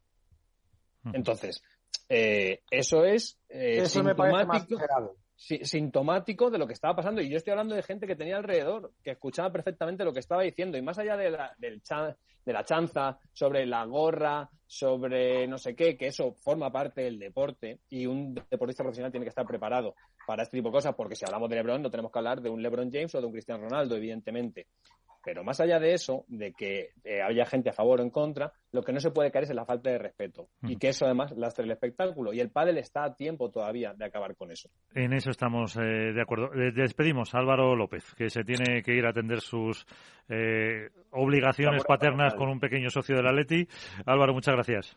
Un saludo a todos. Y incorporamos eh, que le he dejado eh, escuchar a cinco minutitos por donde íbamos a alguien que estuvo, además de a pie de pista, también con una situación privilegiada en inglés eh, viendo los partidos. Manu Martín, ¿qué tal? Muy buenas. ¿Qué tal? Muy buenas noches a todos.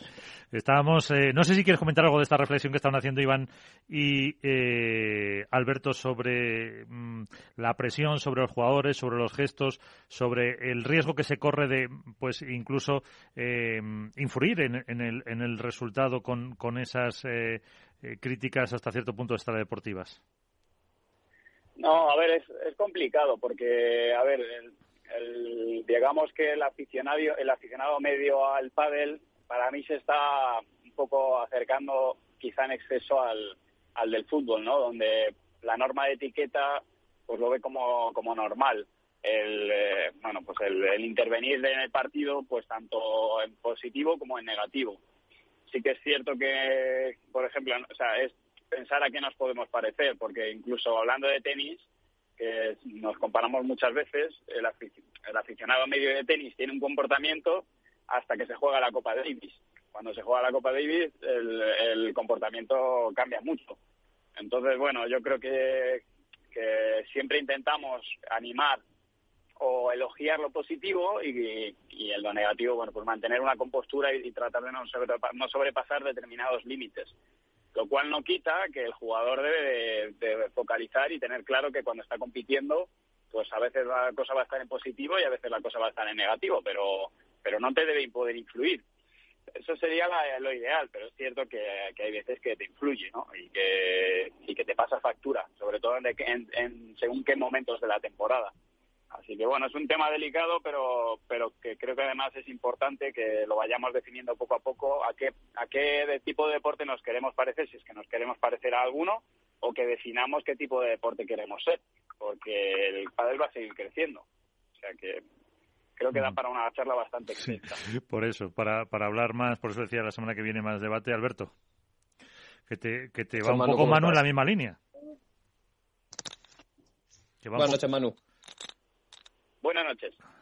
Eh, mira, a raíz de esto, eh, ¿cómo tú que tienes una dilatada experiencia de los banquillos y, habiendo visto, bueno, pues eh, cómo, cómo influyó en el partido de Lebron y de Galán, de la pareja 1, ¿cómo se puede reenfocar desde el banquillo a un jugador que ve, no, no la presión del público, porque eso se supone que un jugador profesional tiene que convivir con ello, habrá quienes lo lleven mejor y habrá quienes lo lleve peor, pero ¿cómo se puede revertir esa situación y si te ha pasado alguna vez, mm, supongo que no, por eh, no tanto, no tan exagerado por el, emplazamiento y la cantidad de público, pero si has vivido alguna situación similar. Bueno, a ver, en esos momentos tienes que tener muy claro qué es lo que está pasando. Yo no sé exactamente desde el banquillo cómo, cómo lo llevaban eh, Lebrón y Mariano junto con Ale, pero sí que vi que en, ese tercer set a, a Lebrón yo le vi, le vi cabizbajo, o sea, le vi eh, como frustrado, quizá. Y, es algo, o sea, Lebron le puedes ver muchas cosas, pero, pero no lo había visto nunca tan cabizbajo, o por lo menos desde, desde el punto desde que yo lo vi, que era el de, comentarista. Yo le vi, a veces le veo caliente, o, y le veo que quiere acaparar juego y que siente que tiene juego para dar y yo le vi como ya, no sé, con, con, un estado de energía eh, bajo. Triste, estaba triste. Hombre, fíjate una cosa, Alberto y, y, Manu, buenas noches, Manu.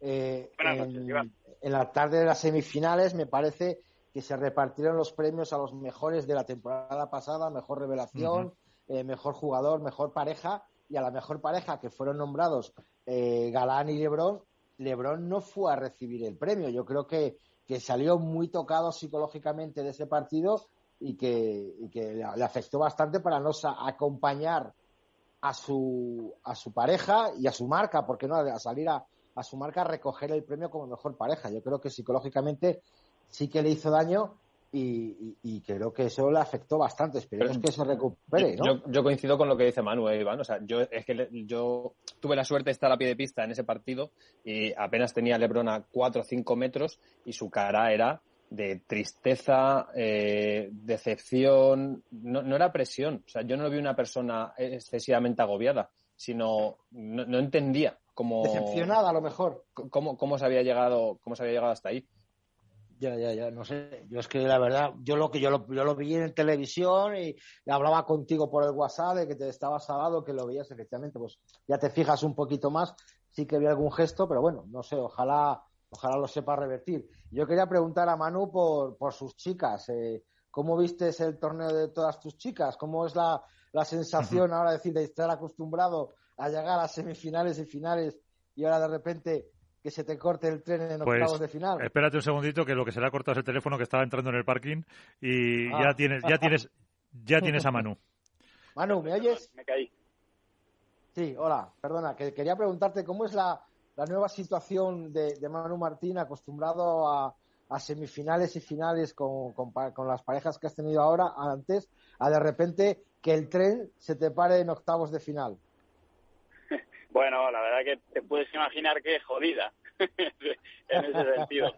Pero, pero bueno, hay que estar, a veces está la vida a ritmo, a veces estás arriba en lo más alto de la ola y, y a veces no. Nosotros seguimos trabajando para, para seguir estando allí, para seguir haciendo semifinales y finales, solamente que, bueno, pues este año está más complicado. O sea, hace tres años estaba en esta misma posición, y, es verdad que me he tirado dos años pues ganando torneos o perdiendo finales, ¿no? Pero bueno, hay que valorar cada, cada momento y, lo positivo de todo esto es que si, si conseguimos que, el equipo de Sofía y Eli esté ahí arriba y, empiece a hacer resultados, pues va a ser algo muy bonito y que también va a poner en valor el trabajo que hago con ellas y, mi profesión. Así que bueno, hay que aceptar que la vida es ritmo. Eh, Manu, eh, ¿Qué tal la experiencia como, como narrador de un World Padel Tour de forma, de forma íntegra? Cuéntanos, porque sí que vimos que haya mucho movimiento a través de redes sociales y que tuvo una repercusión bastante grande entre tu comunidad en Mejora tu Padel, pero ¿cómo, cómo lo has vivido y, qué feedback has recibido? Pues, a ver, yo ya, ya retransmití el año pasado el de Alicante, que nos, nos bajaron en cuartos y, y retransmití sábado y domingo. Y, a ver, eh, para mí es una pasada y el hecho de poder estar viendo los partidos, en, bueno, no es privilegiado de pista, pero vamos, tengo la, tengo los mejores tomas y, te enteras de, casi todo, ¿no? Entonces, para mí es una pasada, eh, sobre todo para mí que yo no tengo, o sea, yo no soy periodista ni nada parecido, entonces, bueno, el poder estar ahí y aprender de gente muy buena, como tengo en el, tengo el box de Lalo y de Seba a, a cinco metros y estoy con Alex, del cual pues aprendo un montón. O sea, para mí muy motivante, eh, súper agradecido además de, que me hayan dado la, oportunidad de hacerlo. Ahora, ya, sí, sí, que te digo, o sea, si me das a elegir, yo prefiero estar ahí abajo. Eh, prefiero estar con mis chicas y, compitiendo. Pero creo que después del hecho de poder estar compitiendo, esto es lo segundo más eh, interesante que, podría hacer en relación al torneo. O sea que bueno, pues no deja de ser una segunda oportunidad tuvo mucha bueno, también poder hacer scouting de parejas, ¿no? Para, y tomar datos también deportivos para tus entrenamientos, puede ser. Sí, eso, eso es así. Eh, el año pasado ya vi cosas eh, que, que, normalmente, como yo no, no solía pasar, no podía pasar tanto tiempo mirando a todas las parejas. Ahora, estoy, entre comillas, estoy forzado a, a ver a todas las parejas. Entonces, bueno, pues al final no me, me, aporta una visión a nivel jugadores y de parejas pues mucho más global. Entonces, bueno, pues ahora, ahora se analizan mucho mejor a, cualquiera de las parejas que ya he visto eh, competir semifinales y finales. O sea que, en ese sentido, eh, es desde luego muy positivo como entrenador. Y, más si me cuando además tenemos luego acceso a partir del séptimo juego podemos tener acceso a, los comentarios con los entrenadores que también es súper enriquecedor. O sea que para mí en ese sentido muy interesante. Y para eh, ir potenciando esa faceta de periodista tuya, Manu, que todavía ahí eh, es de lo poco que te queda ya, eh, en 30 segundos resumen del torneo femenino, en 30 segundos resumen del masculino. ¿Cómo pues serían los eh, titulares? El femenino, eh, muy buen torneo, casi te diría de revelación, aunque no era, aunque lo esperado de, de Icardo y de, y de Delphi. Eh, no llegaron a cerrar lo que tenían prácticamente cerrado Gemma y, Ale, que creo que les pasó factura la tensión y la presión que le habíamos puesto entre todos, como nombrándolas como favoritas. Y inesperadas, pero muy acertadas, Paula y, y Ari, que bueno, no estaban en las quinielas, hicieron un trabajo excelente. Así que ese es mi resumen del femenino. Obviamente muy bien eh, Lucía y, y Bea, pero vamos, al llegar a la final no te lo regalan. En el masculino, estratosférico Alex Ruiz y Estupa. Eh, muy bien Estupa volviendo un poco a lo que era antes de, de, los últimos cambios, de los últimos años, eh, más agresivo y, queriendo más un poco más la pelota muy bien a Ruiz, estratosférico. Vela y, y Sancho, pues, poco que decir, trayéndose en una pista en la que la pelota salió una fortuna, trayéndose a su terreno a, dos pegadores que fueron desde el inicio a, coserlos a pelotazos. Y, bueno, y Lebron y Galán que, caen en semis y bueno, parte ganado por Alex Ruiz y, parte pues eso, eh, por esa esa frustración yo creo de, de, Lebron que no encontró su mejor versión y cuadros muy abiertos en ambos, tanto masculino como femenino. Podemos ver cualquier cosa en Alicante. Te veo más futuro con esto que con la porra, ¿eh, Manu? no, no creo, Con la porra que no acertamos ninguno, quitando Iván que puso a Abel, Abel y Senio, ni, una. Pero bueno, eh, pues no sé si tienes alguna cuestión más para Manu o cerramos ya el programa, que hemos tenido muchos eh, protagonistas. Pues Manu, como siempre, un placer. Eh, mejora tu pádel en Twitch, en, todas las redes sociales que te pueden seguir, que podemos aprender un poquito eh, y como siempre, un placer poder contar contigo estos minutitos siempre. Nada, el placer es mi equipo. Un fuerte abrazo. Muchas gracias. Y Iván, eh, Alberto, que nos vamos. Que la, la, semana que viene, si os parece, hacemos más, eh, más debate, que así nos encendemos y, y damos un poquito más de caña. Torneo también tenemos un FIP en el Lucía la semana que viene y luego entramos directamente en, en Alicante. Pero vamos, yo creo que en el FIP de la Lucía también vamos a ver parejitas interesantes y, y cosas buenas y la retransmisión también, porque no de, la FIP, que siempre lo hace también y podemos seguir viendo pádel, que es lo que nos gusta. Y lo contarás. Eh, Alberto, eh, Iván, gracias. Un abrazo, buenas noches. Un abrazo.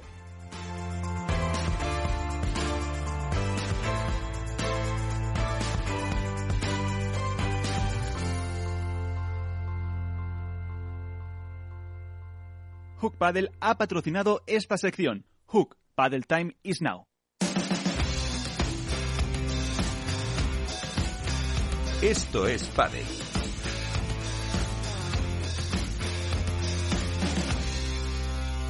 Nos vamos. Ahora solo queda ya poner el punto y final, que lo hacemos con el mangazo Toliri.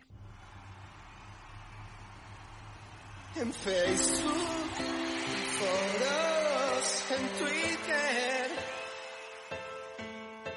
por Instagram. Suelo hablar de aquello que no sé. Hola, soy el Mangazo Tolili y no me gusta el padre. Show, público, voladas, ridículos, sorpresas y cabreos. La felicidad era esto y nos lo habían robado. Tras cinco meses con problemas para completar una columna medio digna, hoy necesitaría el programa entero para comentar todo lo que ha sucedido. Empezaremos con el tremendo ridículo de Gavino, que perdió pronto, cuando y con quien no debía, y muy feo. Parecido les pasó a Carlos y Ceci, aunque ya se sabe que siempre a los jugadores veteranos les cuesta coger la forma. Todo esto hasta que llega Vela y te gana el torneo, claro. También ridículo importantísimo de Silingo y Mati Díaz, aunque lo achacaremos a lo mismo que lo de Carlo Viceci. Dos jóvenes lucky, lucky losers se los comieron.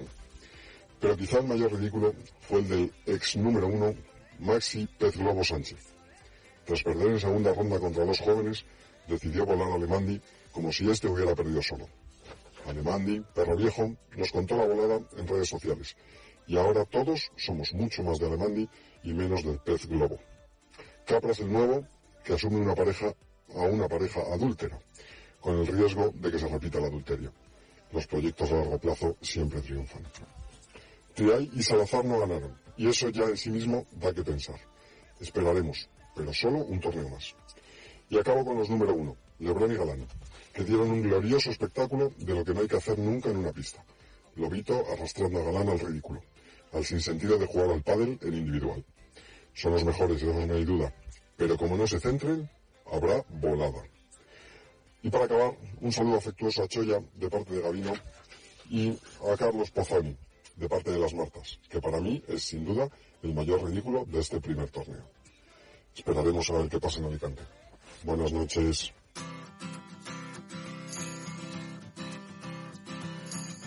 Pues nos vamos, ponemos punto y final a esto es Padel de este martes con dos de los ganadores, con eh, Sanio Gutiérrez y con Paula José María y con las revelaciones Arturo Coello y Alex Ruiz. Eh, desde el estudio Naturgy de Capital Radio con Félix Franco en la parte técnica, nos vamos. Eh, jueguen mucho, sean felices y sobre todo salud y seguridad para todos.